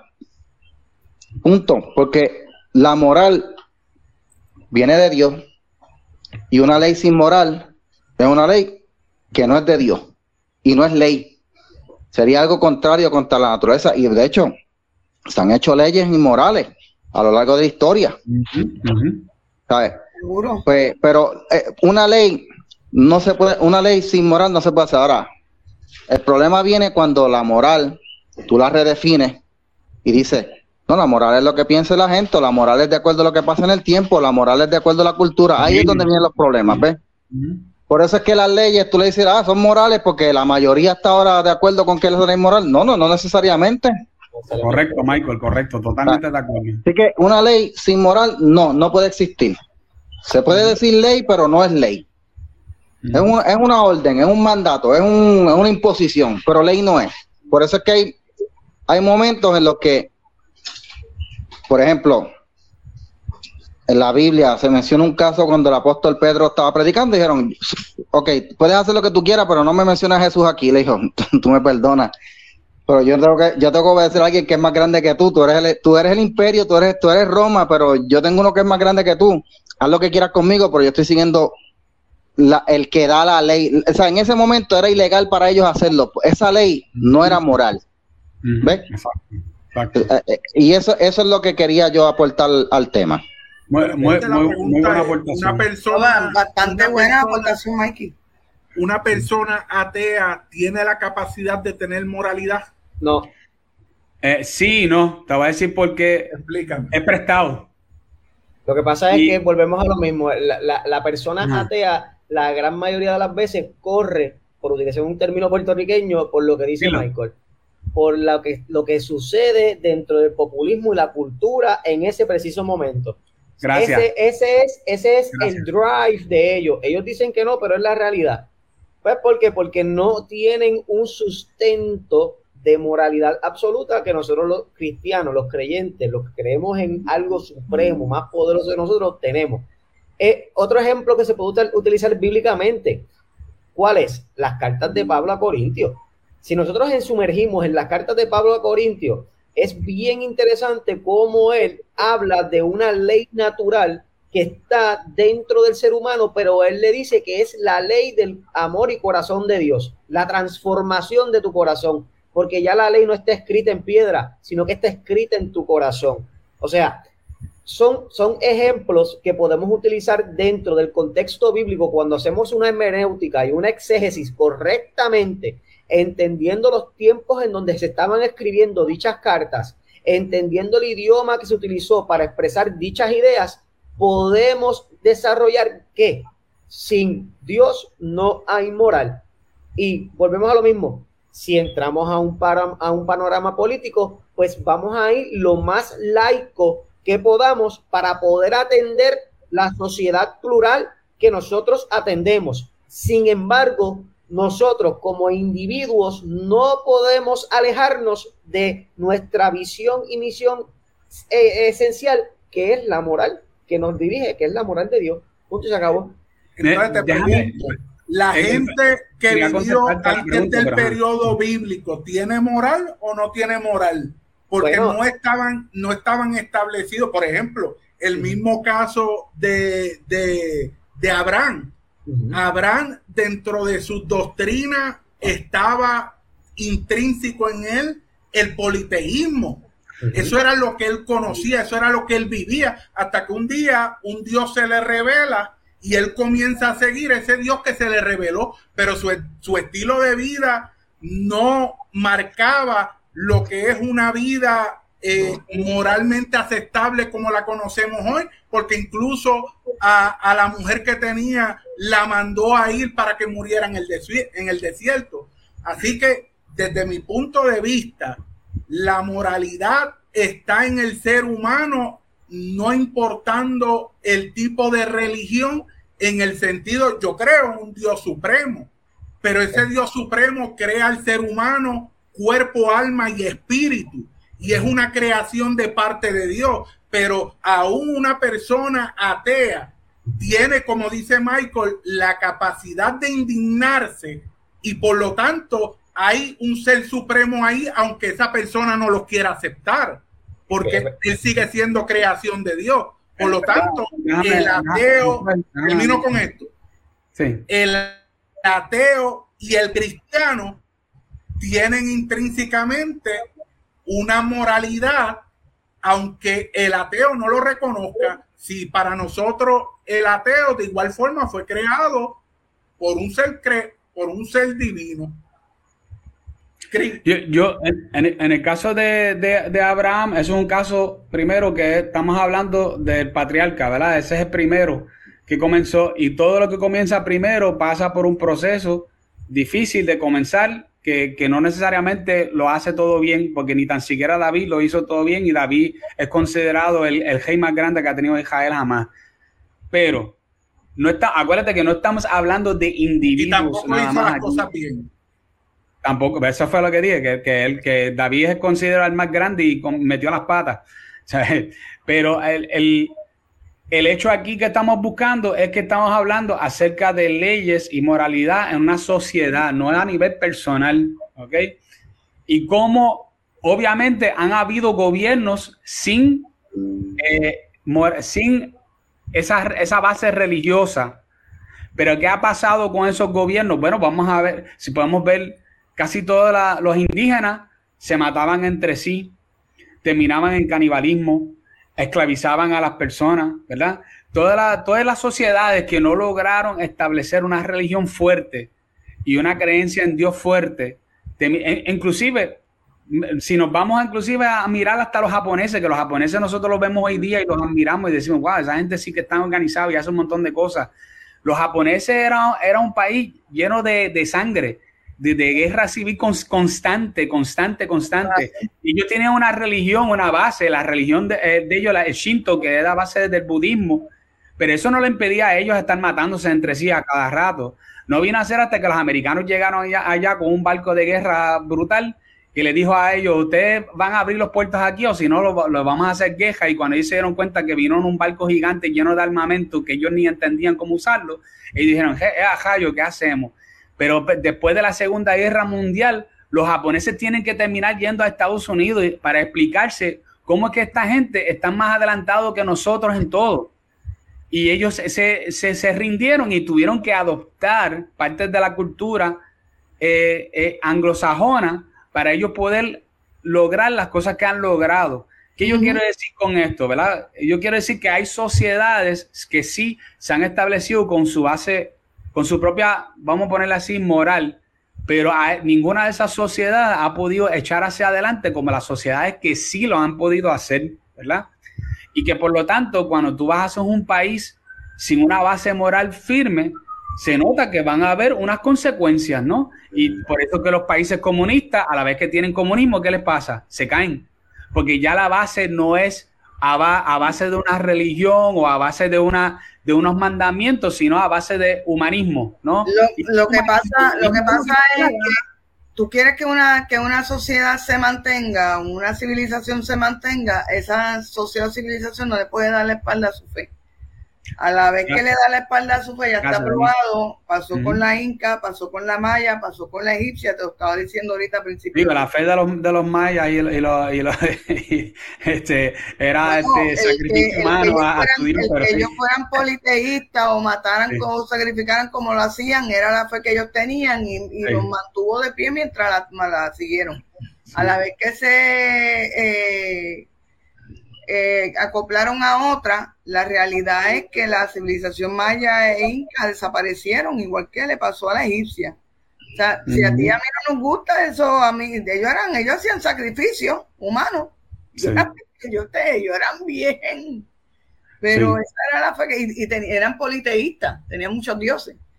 Pero eh, mientras, mientras tú no le das la espalda a tu fe, todo sale bien. Ahora, el momento en que cogen a una sociedad y la llevan a darle la espalda a su fe, que es lo que ha pasado en Puerto Rico, es lo que está pasando en Estados Unidos. En, todos los países, este, en todos los países de Occidente, sí, todo, Canadá, Estados Unidos, Europa, y en Europa mismo, pues ahí, olvídate que por eso es que se están desbaratando como se están desbaratando. Y en Estados Unidos que sacaron la oración que era parte de la vida diaria de los estadounidenses. O sea, vamos a estar claros, yo estoy de acuerdo en todo lo que ustedes han establecido, pero hay un punto bien importante en todo esto. Esa fe no puede ir en contra del bienestar común. ¿A qué me refiero? La Iglesia Católica eh, le da la espalda a su fe cuando comienza a hacer las grandes cruzadas. ¿Qué eran las cruzadas? Ir a conquistar y asesinar a otros seres humanos y yo tengo que estar en desacuerdo con eso. Pero es que esa cruzada, esa cruzada se basaba supuestamente en la Iglesia Católica, pero eso no era real. Ellos no estaban, ellos no estaban a nombre de Dios haciendo esa cruzada. O sea, esa, ellos usaban a Dios como una excusa para llevar a cabo la cruzada. Exacto, exacto, lo mismo que yo establecía al principio, lo mismo que lo, lo, mismo que, que, que discutía al principio cuando llegaron los españoles a Puerto Rico utilizaron la fe católica para controlar a los taínos, para esclavizarlos, y eso es un hecho histórico. No podemos esconder eso. Por lo tanto. Sí, pero los taínos no servían para nada. Eso no lo dije yo, lo dijo Michael Castro. tú, eres responsable de lo que dices. Yo, yo, yo no me, no, no digo algo así. Exacto. así que desde ese punto de vista, yo entiendo que, que, que tú le das la espalda a la fe cuando no estableces un bien común, cuando el bien no es común y utilizas la fe para cosas que no, no, no es el bien común. Sí, la fe siempre se puede tergiversar, pero, pero obviamente hay unas bases de, la, de donde sale la, nuestra sociedad y la moral de la sociedad que debe ser en común y que de ahí que se, plan, se plantean las leyes más básicas, o mejor dicho, la, la constitución de un país, casi siempre sale, sale de ahí. Para darles una idea, yo tengo unas citas aquí bien importantes. Ay, por cierto, para las personas que yo sé que yo dejé sin contestar algo que es importante, pero y voy a volver ya mismo a la cita, que es que los ateos tienen su, tienen su, como dijo Josué, tienen su moralidad a base de la cultura que, en que están y eso lo demostró Jordan Peterson en un debate bien bueno que él tuvo contra eh, Sam Harris, que es un ateo muy conocido, y donde él con eso les barató porque Sam Harris seguía diciendo que no le hacía falta el cristianismo ni ninguna religión para tener una base moral. Y, Jordan Peterson le dice, mira, yo, yo lo siento mucho por ti, pero, pero tú estás ahora mismo cogiendo a caballo de una cultura que tiene una base de fe. Y pues claro, la moralidad que tú tienes ahora mismo, tú la tienes prestada de la cultura en que tú vives. De lo contrario, nosotros tenemos como las aztecas, estuviéramos matando gente para dárselo a algún dios que nos inventamos. Y todo lo que está pasando ahora mismo, sea el aborto al garete, porque obviamente no estamos hablando de aborto en caso de que, de que alguien eh, está en un peligro inminente, ¿verdad? Como, como fue el, caso de, de... hecho, a ningún, ningún, ningún ginecólogo, este, Chris, se tocan a la misma mujer para practicarle un aborto más de dos veces, ningún ginecólogo. O sea que, se hacen prácticas en, en, clínicas de planificación familiar. Cuando usted ve ese título, ese título al lado de, del, ¿verdad? Del, nombre de ginecólogo, es que practica aborto. Un ginecólogo no practica más de dos abortos a la, a la misma paciente por cuestiones científicas y por cuestiones No debería, pero sabemos que, que el tercero, en el tercero en adelante hay un gran riesgo de que esa paciente se le dé sangre y quién es quien se va a llevarle el cantazo. pero yo sé de casos de donde ha habido cinco abortos o más de una sola persona. ¿eh? Sí, pero no, no, en, no en las oficinas de un del mismo. van a otra oficina, sí. Es que se van a otras oficinas o se van para las clínicas estas que, hay clandestinas. Claro, bueno, aquí en Puerto Rico no hace falta porque tú vas a otra clínica y te lo practican y ya está, tú no tienes que decir nada la diferencia de la clínica clandestina es que te, lo, que te lo hacen más barato. Ahora el riesgo es bien, bien alto. Bien, alto, Porque no te lo está haciendo un médico.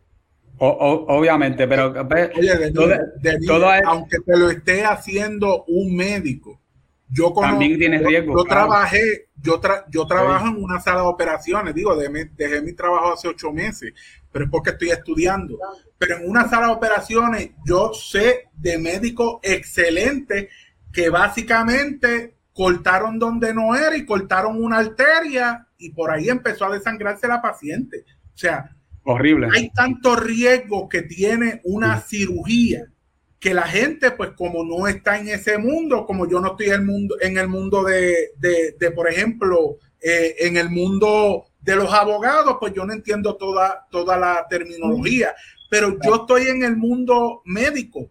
Yo veo cirugía o veía cirugía todos los días y yo sé lo que es un buen médico bien preparado, con mucha experiencia, que simplemente estaba operando y la vejiga la traspasó de un lado a otro con el bisturí. Eso era posible. Mira, el esfínter y la persona después tiene que usar pamper de por vida porque no. Uy, padre. Mira, no quiero.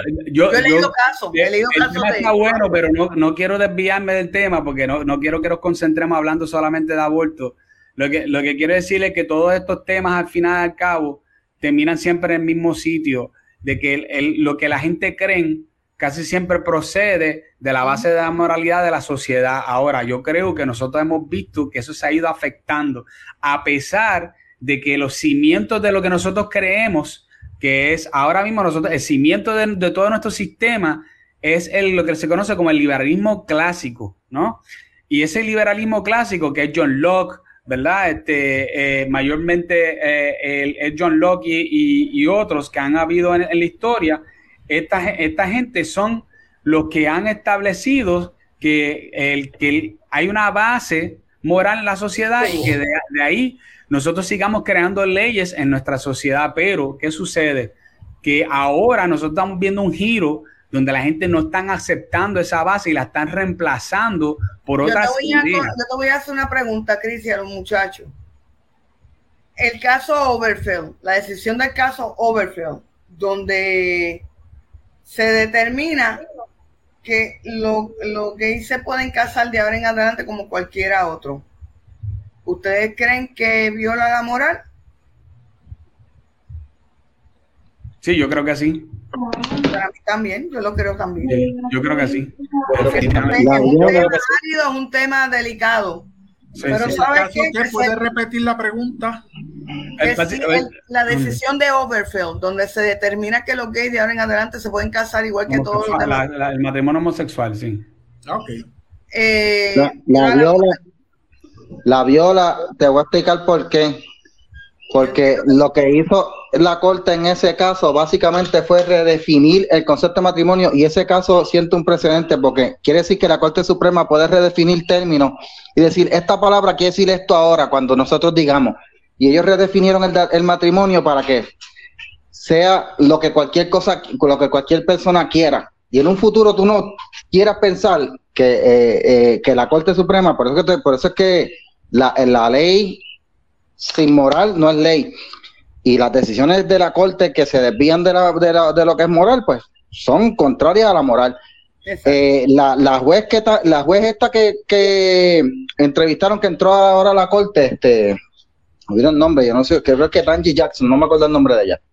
Ah, que Tanji, sí, es cierto. Que Tanji Jackson, cuando le preguntaron ¿verdad? que, que, que, es una mujer, ella dijo, ah, yo no sé, yo no soy bióloga. O sea, tú estás diciendo que esta señora en un futuro, si llega un caso a la corte diciendo, ay, vamos a redefinir qué es lo que es una mujer, y dicen, y lo redefinen como redefinen el matrimonio, pues, eso es lo que tenemos cuando las leyes se alejan de lo, de lo, de lo que, de la base moral. No solo eso, Mikey.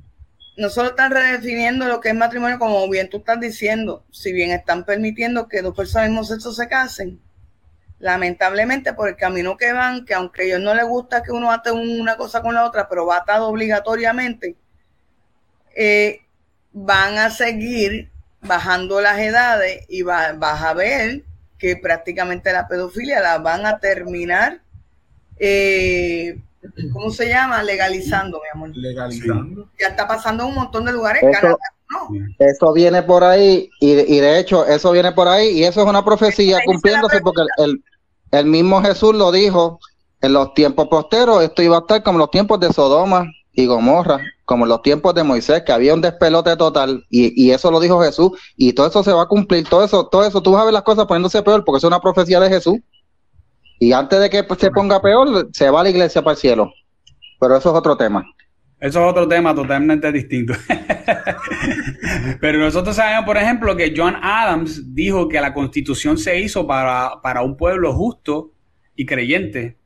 Y algo similar a eso lo dijo también este eh, Madison, eh, James Madison. Entonces, que él me hace pensar que la razón por la cual estamos viendo ahora tanta dificultad con la gente de aceptar, por ejemplo, eh, cosa, la cosa moral, por ejemplo, de parte de una persona que es cristiana o viceversa, si es una persona que no es cristiana y viene y saca una ley y, nosotros no estamos de acuerdo, pues ahí donde está el, choque que estamos viendo, porque esa base moral que se había establecido hace mucho tiempo se está tratando de erosionar, como yo siempre le, el, nombre que yo le puse, que, es el, el ¿verdad?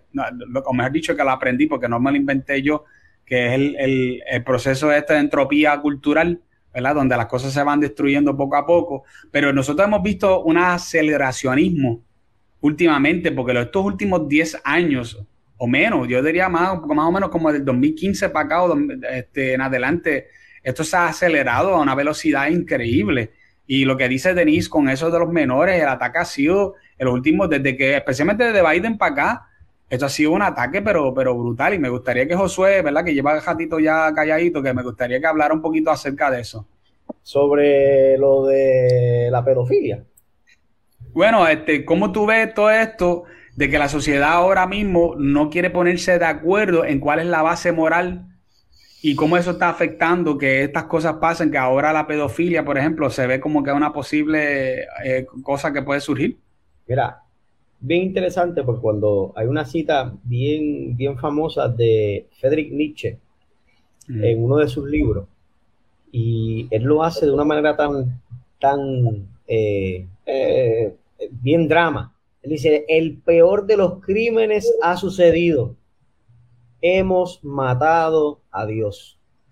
Ujú, ujú. Si hemos yo, por lo menos yo, creo, este es, mi, este, este es Josué Pagán Carbone hablando de manera subjetiva en mi propio pensamiento y soy responsable de lo que digo. Yo creo que si nosotros matamos la esencia, lo que es Dios, lo que nos ofrece Dios, vamos a destruir toda la sociedad. Toda, Claro. completa. ¿Por qué? Mm. Pues porque olvídense del contexto. ya. o sea, no, sí, no, no quiero, no quiero decir que se olviden del contexto bíblico jamás, pero o sea, obviando el contexto bíblico, mira lo que sucedió, volvemos al mismo punto. En la Revolución Francesa, en la, la Noche Trágica, que de- de- guillotinaron sobre 11 mil personas en base de 30, 60 días, tratando to prove a point de una manera naturalista, humanista y racionalista.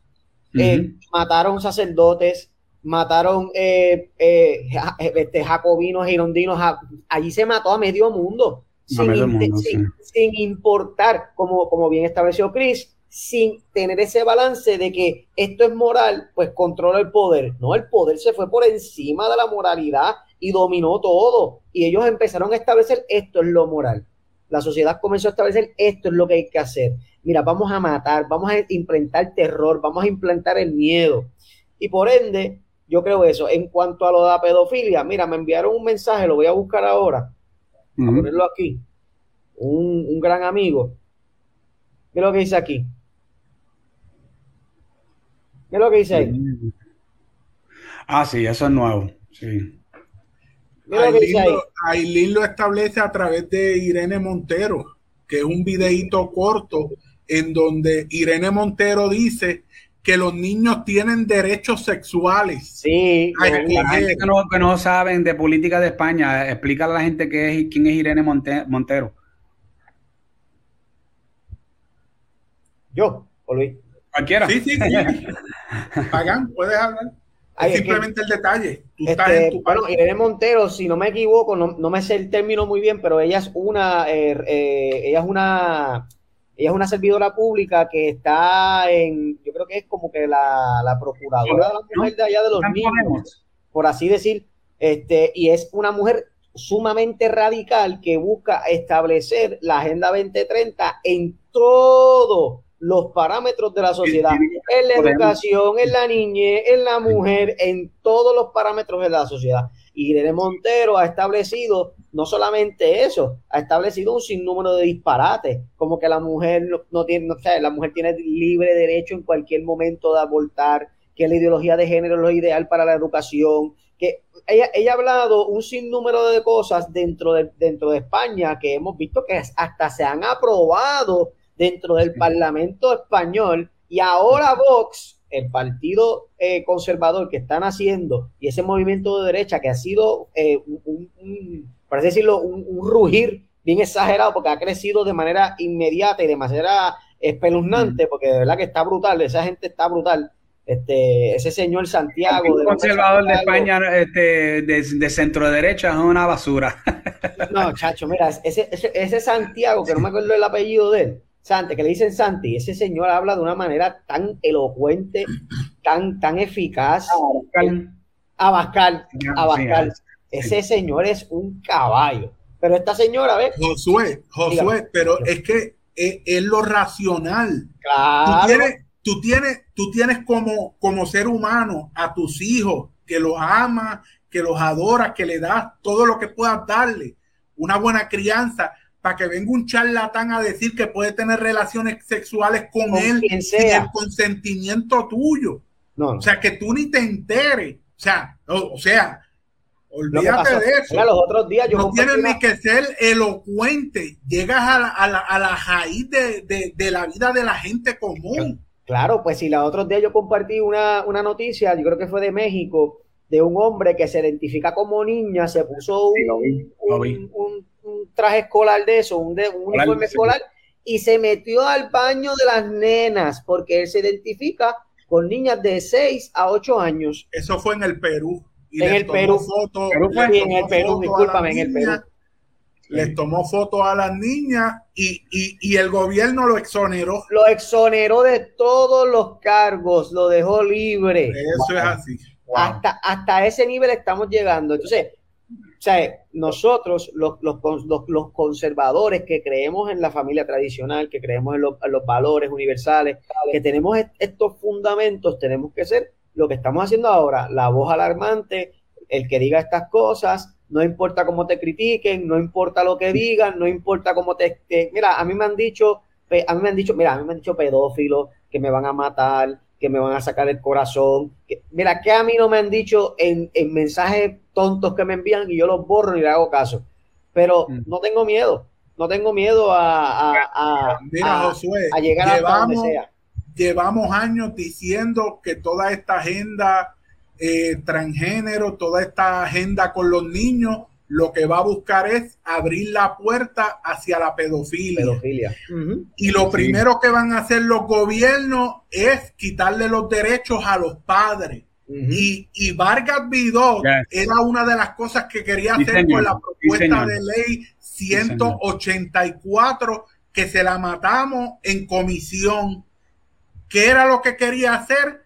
Que si un maestro veía que tu niño, por ejemplo, mi hijo de 8 años tiene el pelo largo porque el, el nene tiene el pelo bonito, se le dejó largo. Y pues imagínate, yo que tengo el pelo tan feo y el nene salió con el pelo bonito, pues se lo dejamos largo.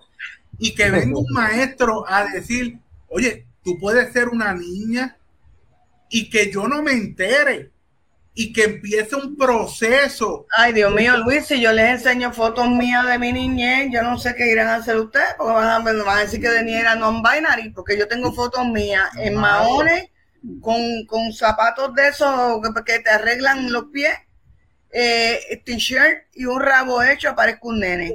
Y Pero tengo, Denis, y tengo, el punto y es... tengo para el parque y tengo fotos mías con traje y las medias aquellas que yo me arrancaba que la odiaba mucho. Y, hay, y hay personas que me ven el nene sí. y me lo confunden, pero sí. el punto es que la un maestro... Es, sí, pero es que el pelito largo en los nenes toda la jodida vida ha existido. Toda vida. El, el, sí, ¿cómo que se llama? El recorte de adita que le llaman. Los, los, nenes de chavos son los más que se lo hacían en los 70 y 80. Uh -huh. el, el, y el, con el traje marinerito y toda esa cuestión, eso era lo típico en los nenes de chavos, el recortito. Es un asunto cultural, dependiendo de, de, de cómo, cuán, si está aceptada la cultura, ¿no? Obviamente, políticamente, medio mundo se deja el pelo largo. Por eso, pero lo que también... Luis trae es un punto bien importante y es que eso que toda la vida había sido así, pues ahora se le ponen etiqueta y ya pues determinan que es que el nene quiere ser nena. Ahí está el punto. Y que venga y que venga un trabajador social que hoy en día sabemos aquí en Puerto Rico que los trabajadores sociales están full con la ideología de género. Mm. El colegio de enfermería, yo revalidé en mayo y yo tuve que coger un curso de sensibilidad LGBTQ+. ¿Y qué era ese curso?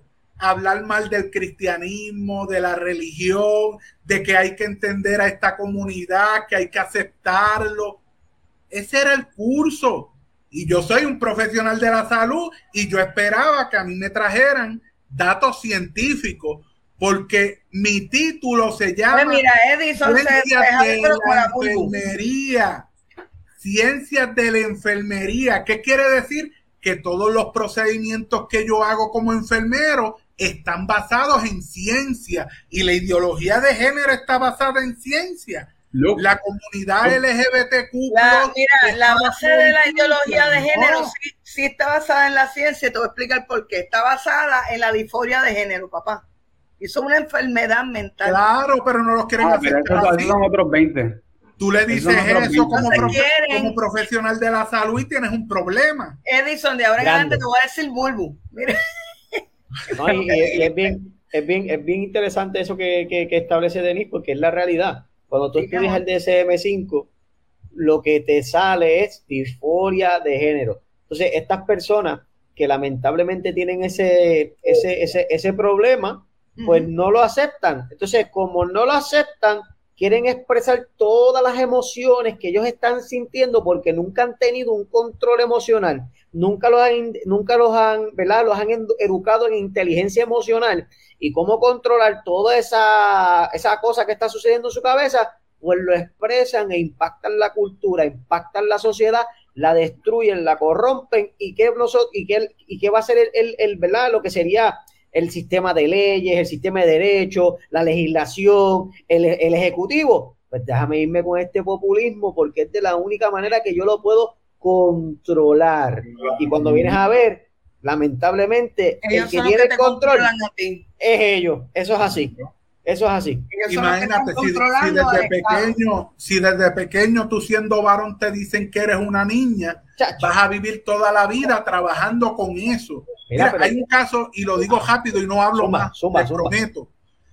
Hay un caso a través de TLC, que es una cadena de Estados Unidos, que tienen un programa The de Learning Channel. niño, eh, yo no sé qué rayos es TLC, eso. TLC, TLC. Learning Channel. Yo, yo sé que yo seguía el programa, las veces que lo he podido ver, lo sigo. Es un niño que se llama Jazz, o, o los padres le cambiaron el nombre a Jazz. Nació varón. Y desde los 2, 3, 4 años, los padres le están bloqueando las hormonas porque supuestamente desde esa edad el niño se comenzó a identificar como niña. Yo quisiera que ustedes vieran el programa para que vieran cómo ese ser humano lleva años luchando con la depresión, con el suicidio y han utilizado su vida para exponerla públicamente. Y lo que tú ves ahí es una persona totalmente confundida, irracional, que nunca se ha aceptado a sí mismo.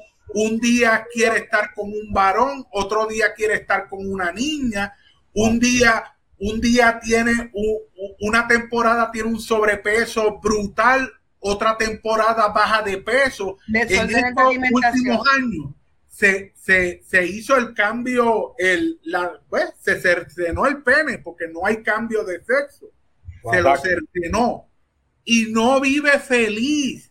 Y lo que tiene es una vida desdichada y la promoción que le da la sociedad, que como hemos establecido aquí, han perdido el norte totalmente, es que hay que aceptarlo, hay que amarlo, hay que afirmar lo que él cree.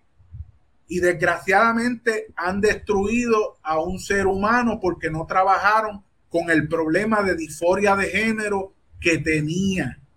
No, y eso es una gran desgracia. Pero y eso mira, es lo que eso legislar estamos hablando hoy, Luis. Puerto Rico. Ujú. Eso que estamos hablando hoy, en medicina, aunque existe y aunque los mismos este, psiquiatras, tú puedes hablar con psiquiatras, tú te pones a hablar con ellos por lo bajo, te admiten que la, que la homosexualidad, el lesbianismo, etcétera, son condiciones mentales. No lo pueden decir abiertamente, ni pueden tratar a una persona abiertamente. Solamente se lo pueden diagnosticar. Ah, mira, lo que pasa, tú estás haciendo, tú llevas este estilo de vida y te está pasando esto y esto y esto porque eres lesbiana y no te has dado cuenta, porque eres gay y no te has dado cuenta. Eh, hasta ahí puede llegar el médico, pero que el médico se atreva a decirle lo que, lo que, lo que de ahora en adelante tenemos que hacer es esto, esto, esto. Tratamiento, no. Le quitan la licencia al psiquiatra. Sí, porque ahora la, modal, la modalidad es que tienen que afirmar, no importando lo que sea. Tienen que afirmar, afirmar, Correcto. afirmar. Entonces es una estupidez porque si tú lo único que estás es para afirmar, tú eres un cheerleader glorificado que estás cobrando a 125 pesos a la hora. Pero tú no estás haciendo específicamente nada que no sea, pues, ok, tú te crees esto, pues vamos para adelante. ¿sabes? Tú no le das ni tan siquiera el espacio a que esa persona diga, tú no tienes esto. Si Dios libre que diga eso, porque si no, se le acaba la carrera a la persona. Eh, lo, yo que yo encuentro bien hipócrita de esto, ¿verdad? Es sobre todo, es como yo he hablado con personas que creen en, todo esto y tú le dices, a, yo le digo a ellos, pues a un, a un niño, si es de pequeño, eh, yo pienso que lo debemos de vestir de azul, por ejemplo, para identificar que es niño, y si y Josita si es nena, y que, y que los nenes juegan con cajitos y las nenas juegan con, con, con muñecas, ¿verdad? Ah, eso es estereotipo, eso es estereotipo, te dicen. Y yo le tengo problemas. Y yo sé, bueno, sí, está bien, es un estereotipo, pero a la vez que ven el, el, al nene jugando con la muñeca, ¡ah! es trans. Entonces ve acá, y eso no es estereotipo también.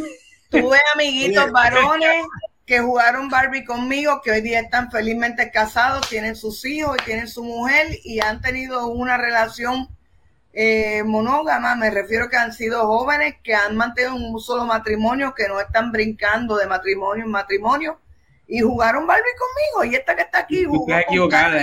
Esa gente, esa gente jugaba contigo eran trans.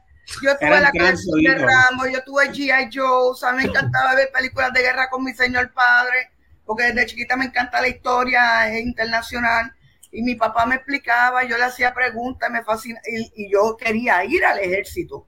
Lo que pasa es que la epilepsia me lo impidió, señores, pero yo hubiera ido al ejército. hacer lo que dije ahorita, coger una K-47 y vaciársela a quien había que vaciársela. Familia, si esto tiene... Ese, ese los, malos, los malos, Denisa, los malos. A los malos, los malos. Lo que, a Mira, que es, bien, malos, según el, ¿verdad? Es bien, es bien interesante lo que estaba diciendo Luis ahorita sobre jazz, porque si vamos a la historia de cuando comenzó todo esto de la ideología de género, además de eh, además de Michel Foucault, además de Simone de Beauvoir, además de Firestone, además de todas estas personas, cuando vamos a la, a la, a la historia de Doctor Money y vemos lo que hizo, mira, me paran hasta los pelos, lo que hizo Doctor Money con este chamaco, con este niño que nace y dentro de su eh, práctica de circuncisión le parece que verdad fue mala y su pene fue fue eh, fue pérdida total por así decirlo. No había reconstrucción que valga que valga. Pues la cosa es que él trae la idea a su familia pues mira vamos a desarrollarlo como una niña.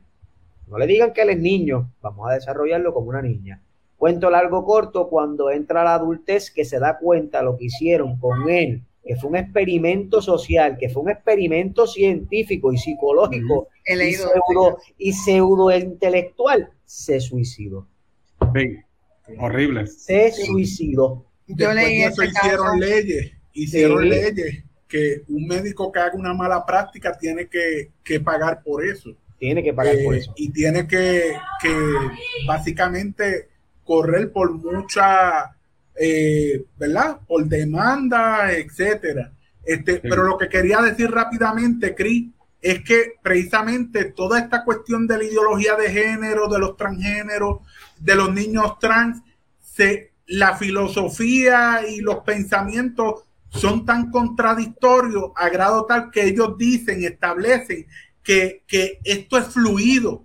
Tú lo mismo puedes sentir eh, atracción hacia un hombre, como hacia una mujer, como hacia un binario o a un no binario.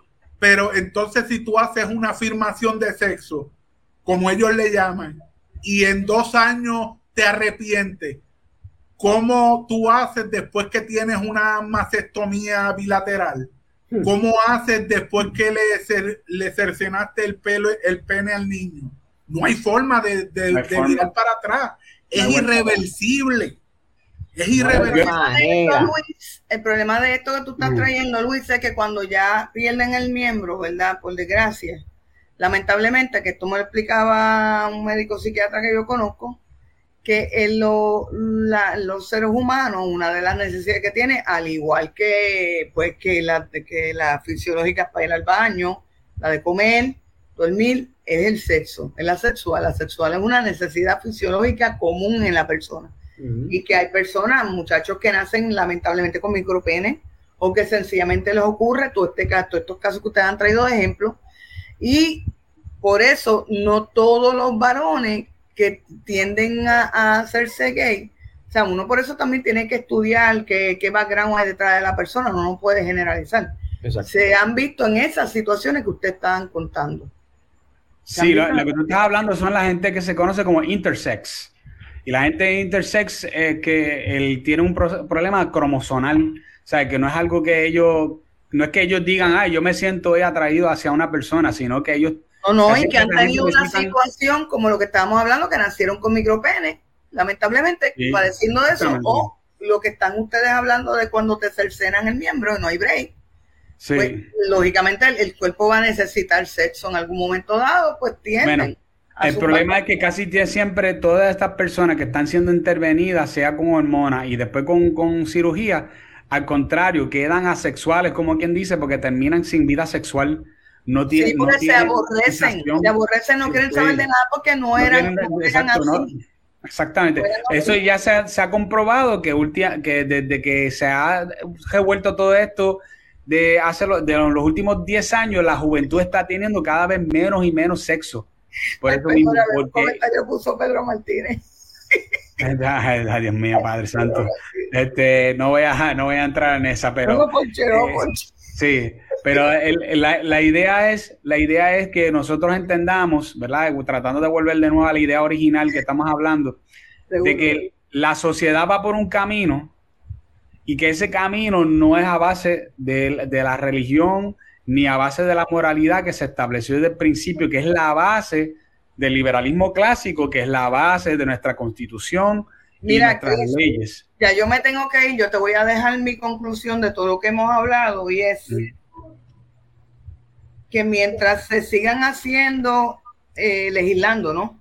Leyes fuera de la moral, la realidad es que vamos a ir en decadencia, ya no estamos viendo en los Estados Unidos. Y esto es parte de la subversión, Chris.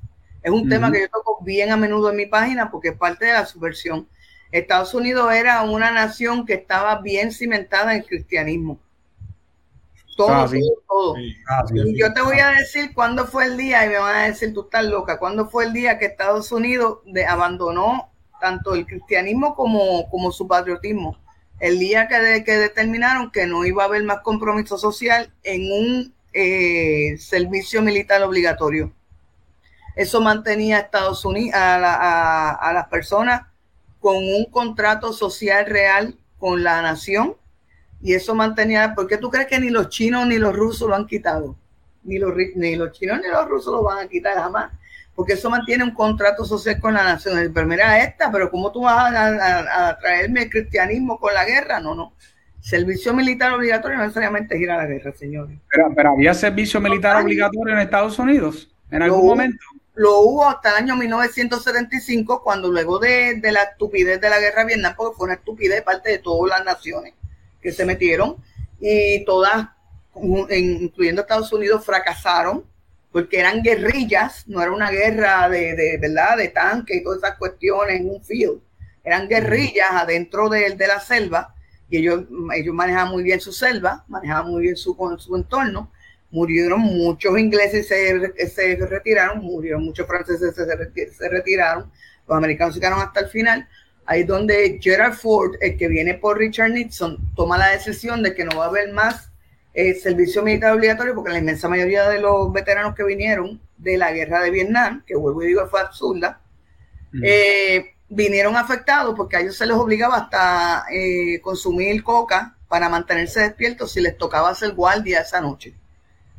Sí, he escuchado vinieron, vinieron bien malitos de la mente, el que no vino malito de la mente vino mutilado, le faltaba algún brazo, o ambos, o pierna. O sea, vinieron bien desbaratados de allá. Y, tengo amistades y tengo gente cercana a mí que llegaron a estar en la guerra de Vietnam que se afectaron mucho. Pero con todo y eso no, no veo que debieron haber quitado el servicio militar obligatorio. Así que deben ser más inteligentes la próxima vez que vayan a intervenir en la guerra. Pero el servicio militar obligatorio mantenía un contrato social de, de la sociedad per se con la nación. Eso era una de las cosas que mantenían a la nación fuerte.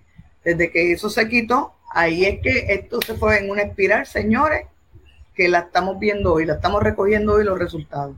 Israel tiene ese servicio militar sí. Sí, eh, sí, hasta España lo tenía. ¿no? lo tiene. Son tres años.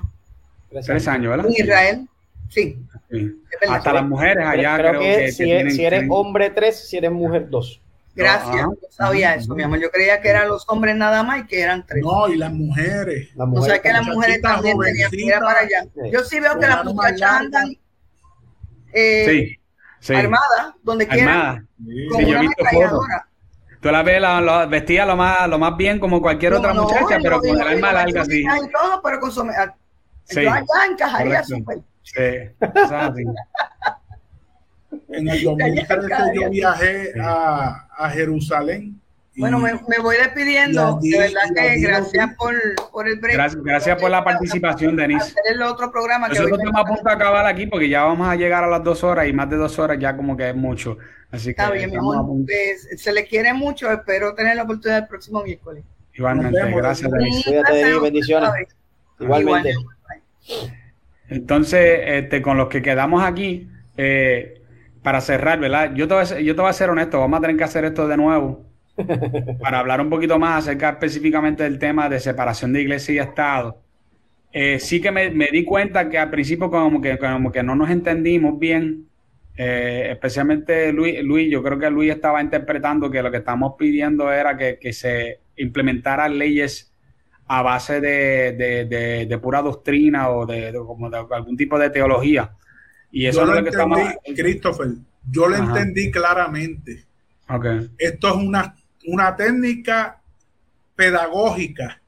Tú presentar diferentes tipos de ideas para traer una controversia y lograr llegar a uno a unos planteamientos finales, que es lo que estamos haciendo ahora. Yo estoy perfecto. totalmente correcto, yo estoy totalmente de acuerdo en lo que ustedes plantearon. Pero yo tenía que presentar unos planteamientos que hemos visto en la sociedad para que pudiéramos entrar en este tipo de debate. Eso yo lo Claro. hacía cuando era profesor. Yo les Perfecto, planteaba a los perfecto. estudiantes Sí. diferentes planteamientos que no necesariamente era que yo lo creía, era que yo creía, yo quería traer esta dinámica de, de que entráramos en una discusión de ideas para llegar a unos acuerdos. Así que Y, y- y- al y- principio entiendo claramente cómo era el tema y cómo ustedes fueron dirigiéndolo. y lo, y lo digo, ¿verdad? Por, por si acaso, ¿verdad? No, no, no hubiera malentendido allí. No, yo estoy de acuerdo contigo. Yo no creo, y no creo que la Biblia respalde teocracia, que quede claro. La única teocracia que va a haber es en el cielo, como quien dice. Este, porque aquí en, en- en la única forma que tú puedes establecer una teocracia es que Dios mismo reine y no hay forma que eso ocurra acá abajo. Entonces, ¿qué, qué sucede? Sí, no hay forma de que acá abajo eso no va a pasar. Entonces, ¿qué sucede? Pues yo creo que lo que está, más que nada, ¿verdad? Lo que, lo que me gustaría establecer para la próxima eh, que nosotros nos, nos encontremos, y me gustaría traer a Josué de nuevo, porque yo creo que, que la aportación de Josué fue muy valiosa, y eh, es que nosotros podamos hacer un enlace de dónde vienen los cimientos de nuestra sociedad, y no estoy hablando, y por qué son mejores o superiores a las de otras culturas y por eso que esas culturas se han quedado cortas, ¿verdad? Porque lo único que ellos han tenido es para mantener esa sociedad es poder, ¿verdad? El poder es lo que hace que ellos puedan seguir esa so- sociedad e inclusive pueden durar miles de años a base de poder y a base de, de- amedrentar a los demás y decirle, mira, tú haces lo que yo te digo o, o yo te mato, yo te esclavizo, yo violo a tus hijas, yo eh, te hago la vida imposible. Obviamente tú puedes mantener una sociedad por mucho tiempo así eh, y obligar a todo el mundo a hacer, a hacer lo que tienen que hacer. Pero yo quiero, yo quisiera, ¿verdad? En la próxima que nosotros vayamos a hablar, que podamos establecer bien esas bases y entender por qué es que nosotros nos encontramos en la situación que nos encontramos hoy día y en tan poco tiempo, porque de- antes le- nosotros le decíamos que era una pendiente resbaladiza, para ya es un peñasco por ahí para abajo, a la velocidad que nosotros vamos. La, la decadencia social, sin lugar a duda, es su peor momento. Eh, Eso es correcto. Estamos en una era de mucha tecnología, en una era de muchos avances tecnológicos, pero a nivel moral estamos en lo peor. Y yo creo que ahí Ah, estamos claros todos en eso. Y, y entiendo que la dinámica se dio bien interesante porque entramos en diferentes tipos de discusiones que probablemente aquellos que no, nos están escuchando eh, eh, han, han, han pensado en muchas de las cosas que discutimos hoy. Y pues le dimos forma a la cosa, pero no vamos a poder jamás en dos horas discutir todos los tópicos y entrar en todas las dinámicas y, decir hemos cubrido el tema completo. Eso es imposible. Pero, sí, hemos, cubierto. hemos cubierto. Gracias. Pues mira, este, creo que es como concuerdo con ustedes dos, es un tema demasiado abarcador.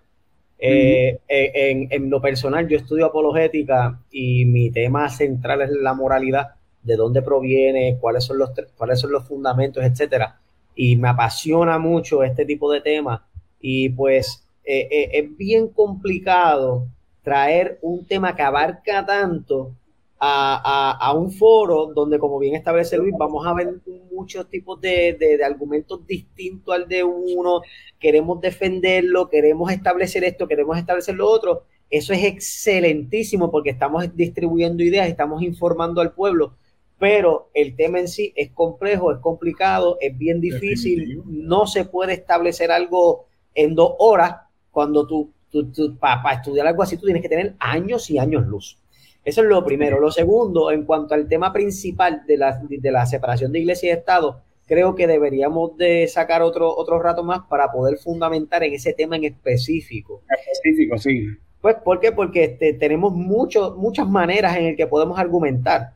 Eh, y, y, tenemos muchas leyes que sí protegen la libertad de religión o la libertad, ¿verdad?, de expresar tu religión, pero eso es separación de iglesia y Estado o eso es que une la iglesia con el Estado. No, en, lo rotundo, ese es otro tema. Entonces la gente lo confunde. Está el Estado laico, está el Estado secular. hay tantas maneras que podemos desglosar y poder este, contribuir un poquito más del tema que, que, también, al igual que lo de la moral, es bien profundo. Pero para concluir, esto es lo último, no hablo más, como dijo Luis ahorita, este, algo bien difícil, pero este, cuando termine, por favor, dile a la gente cómo te pueden conseguir también cuando termine para de ah, las redes sociales y todo eso. Claro, este creo que el fundamento de toda sociedad moralmente hablando es Dios. ¿Por qué? Porque tiene que venir un dador de dicha moral que sea superior a la racionalidad humana, porque la racionalidad lógica y ¿verdad? El, humanismo, etcétera, es limitada. Algo tiene que trascender de lo que es lo que nosotros, de lo que nosotros los seres humanos no podemos entender. Y para mí, y estoy casi 100% seguro, que es Dios, Jesucristo y su gran Espíritu Santo. Eso fue, eso fue, ¿verdad? Eso fue algo bien cristiano, pero esa es mi manera de verlo. Es limitada, es limitada y cambia constantemente. Ajá. Estoy de acuerdo. ¿Qué dice? Ah, ¿Cómo te consigue la gente? Ah, este, me consiguen ahí mismo en la parte de abajo, Filos y más con Josué Pagán. Ahí mm. pueden escribirme, me pueden seguir. Eh, doy, eh, escribí un libro sobre valores, pueden conseguir el libro también, podemos dar conferencias. Se llama Valores en una moralidad confundida, este, moralidad y educación ostosiana. Es un libro donde, ¿verdad? Toco y abarco sobre el sistema de educación de Puerto Rico, cómo se desarrolla un ser humano íntegro, entre tantas otras cosas. Y estamos para servirles. Dios les bendiga. Cris, Luis, inmensamente agradecido por estas oportunidades. Creo que es sumamente necesaria. Y, y Dios los bendiga y sigan haciendo el trabajo que hacen, mi hermano. De verdad. Nosotros nos vamos a, yo estoy seguro que ya mismo vamos a coordinar esto de nuevo porque no se puede quedar así. Nos quedamos ahí, eh, ¿verdad? Con, con las ganas. Eh, gente, el viernes, Luis Vega, este caballero que está en el mismo centro ahí, y yo, vamos a estar de nuevo en el resumen de la semana que hacemos todos los viernes de, de 6 a 7. Y eh, veremos, como siempre, con todo lo mejor que ha pasado durante la semana, información importante que usted quiere saber más y más. Acuérdate que nos puede conseguir siempre aquí en Facebook. Y eh, este, esto que te están viendo ahora mismo lo vamos a, lo vamos a poner en audio en los próximos días para que usted lo pueda escuchar Así que esperamos su respaldo en, eso, en esos podcasts, ¿ok? Se cuidan mucho y nos estaremos viendo muy prontito el viernes.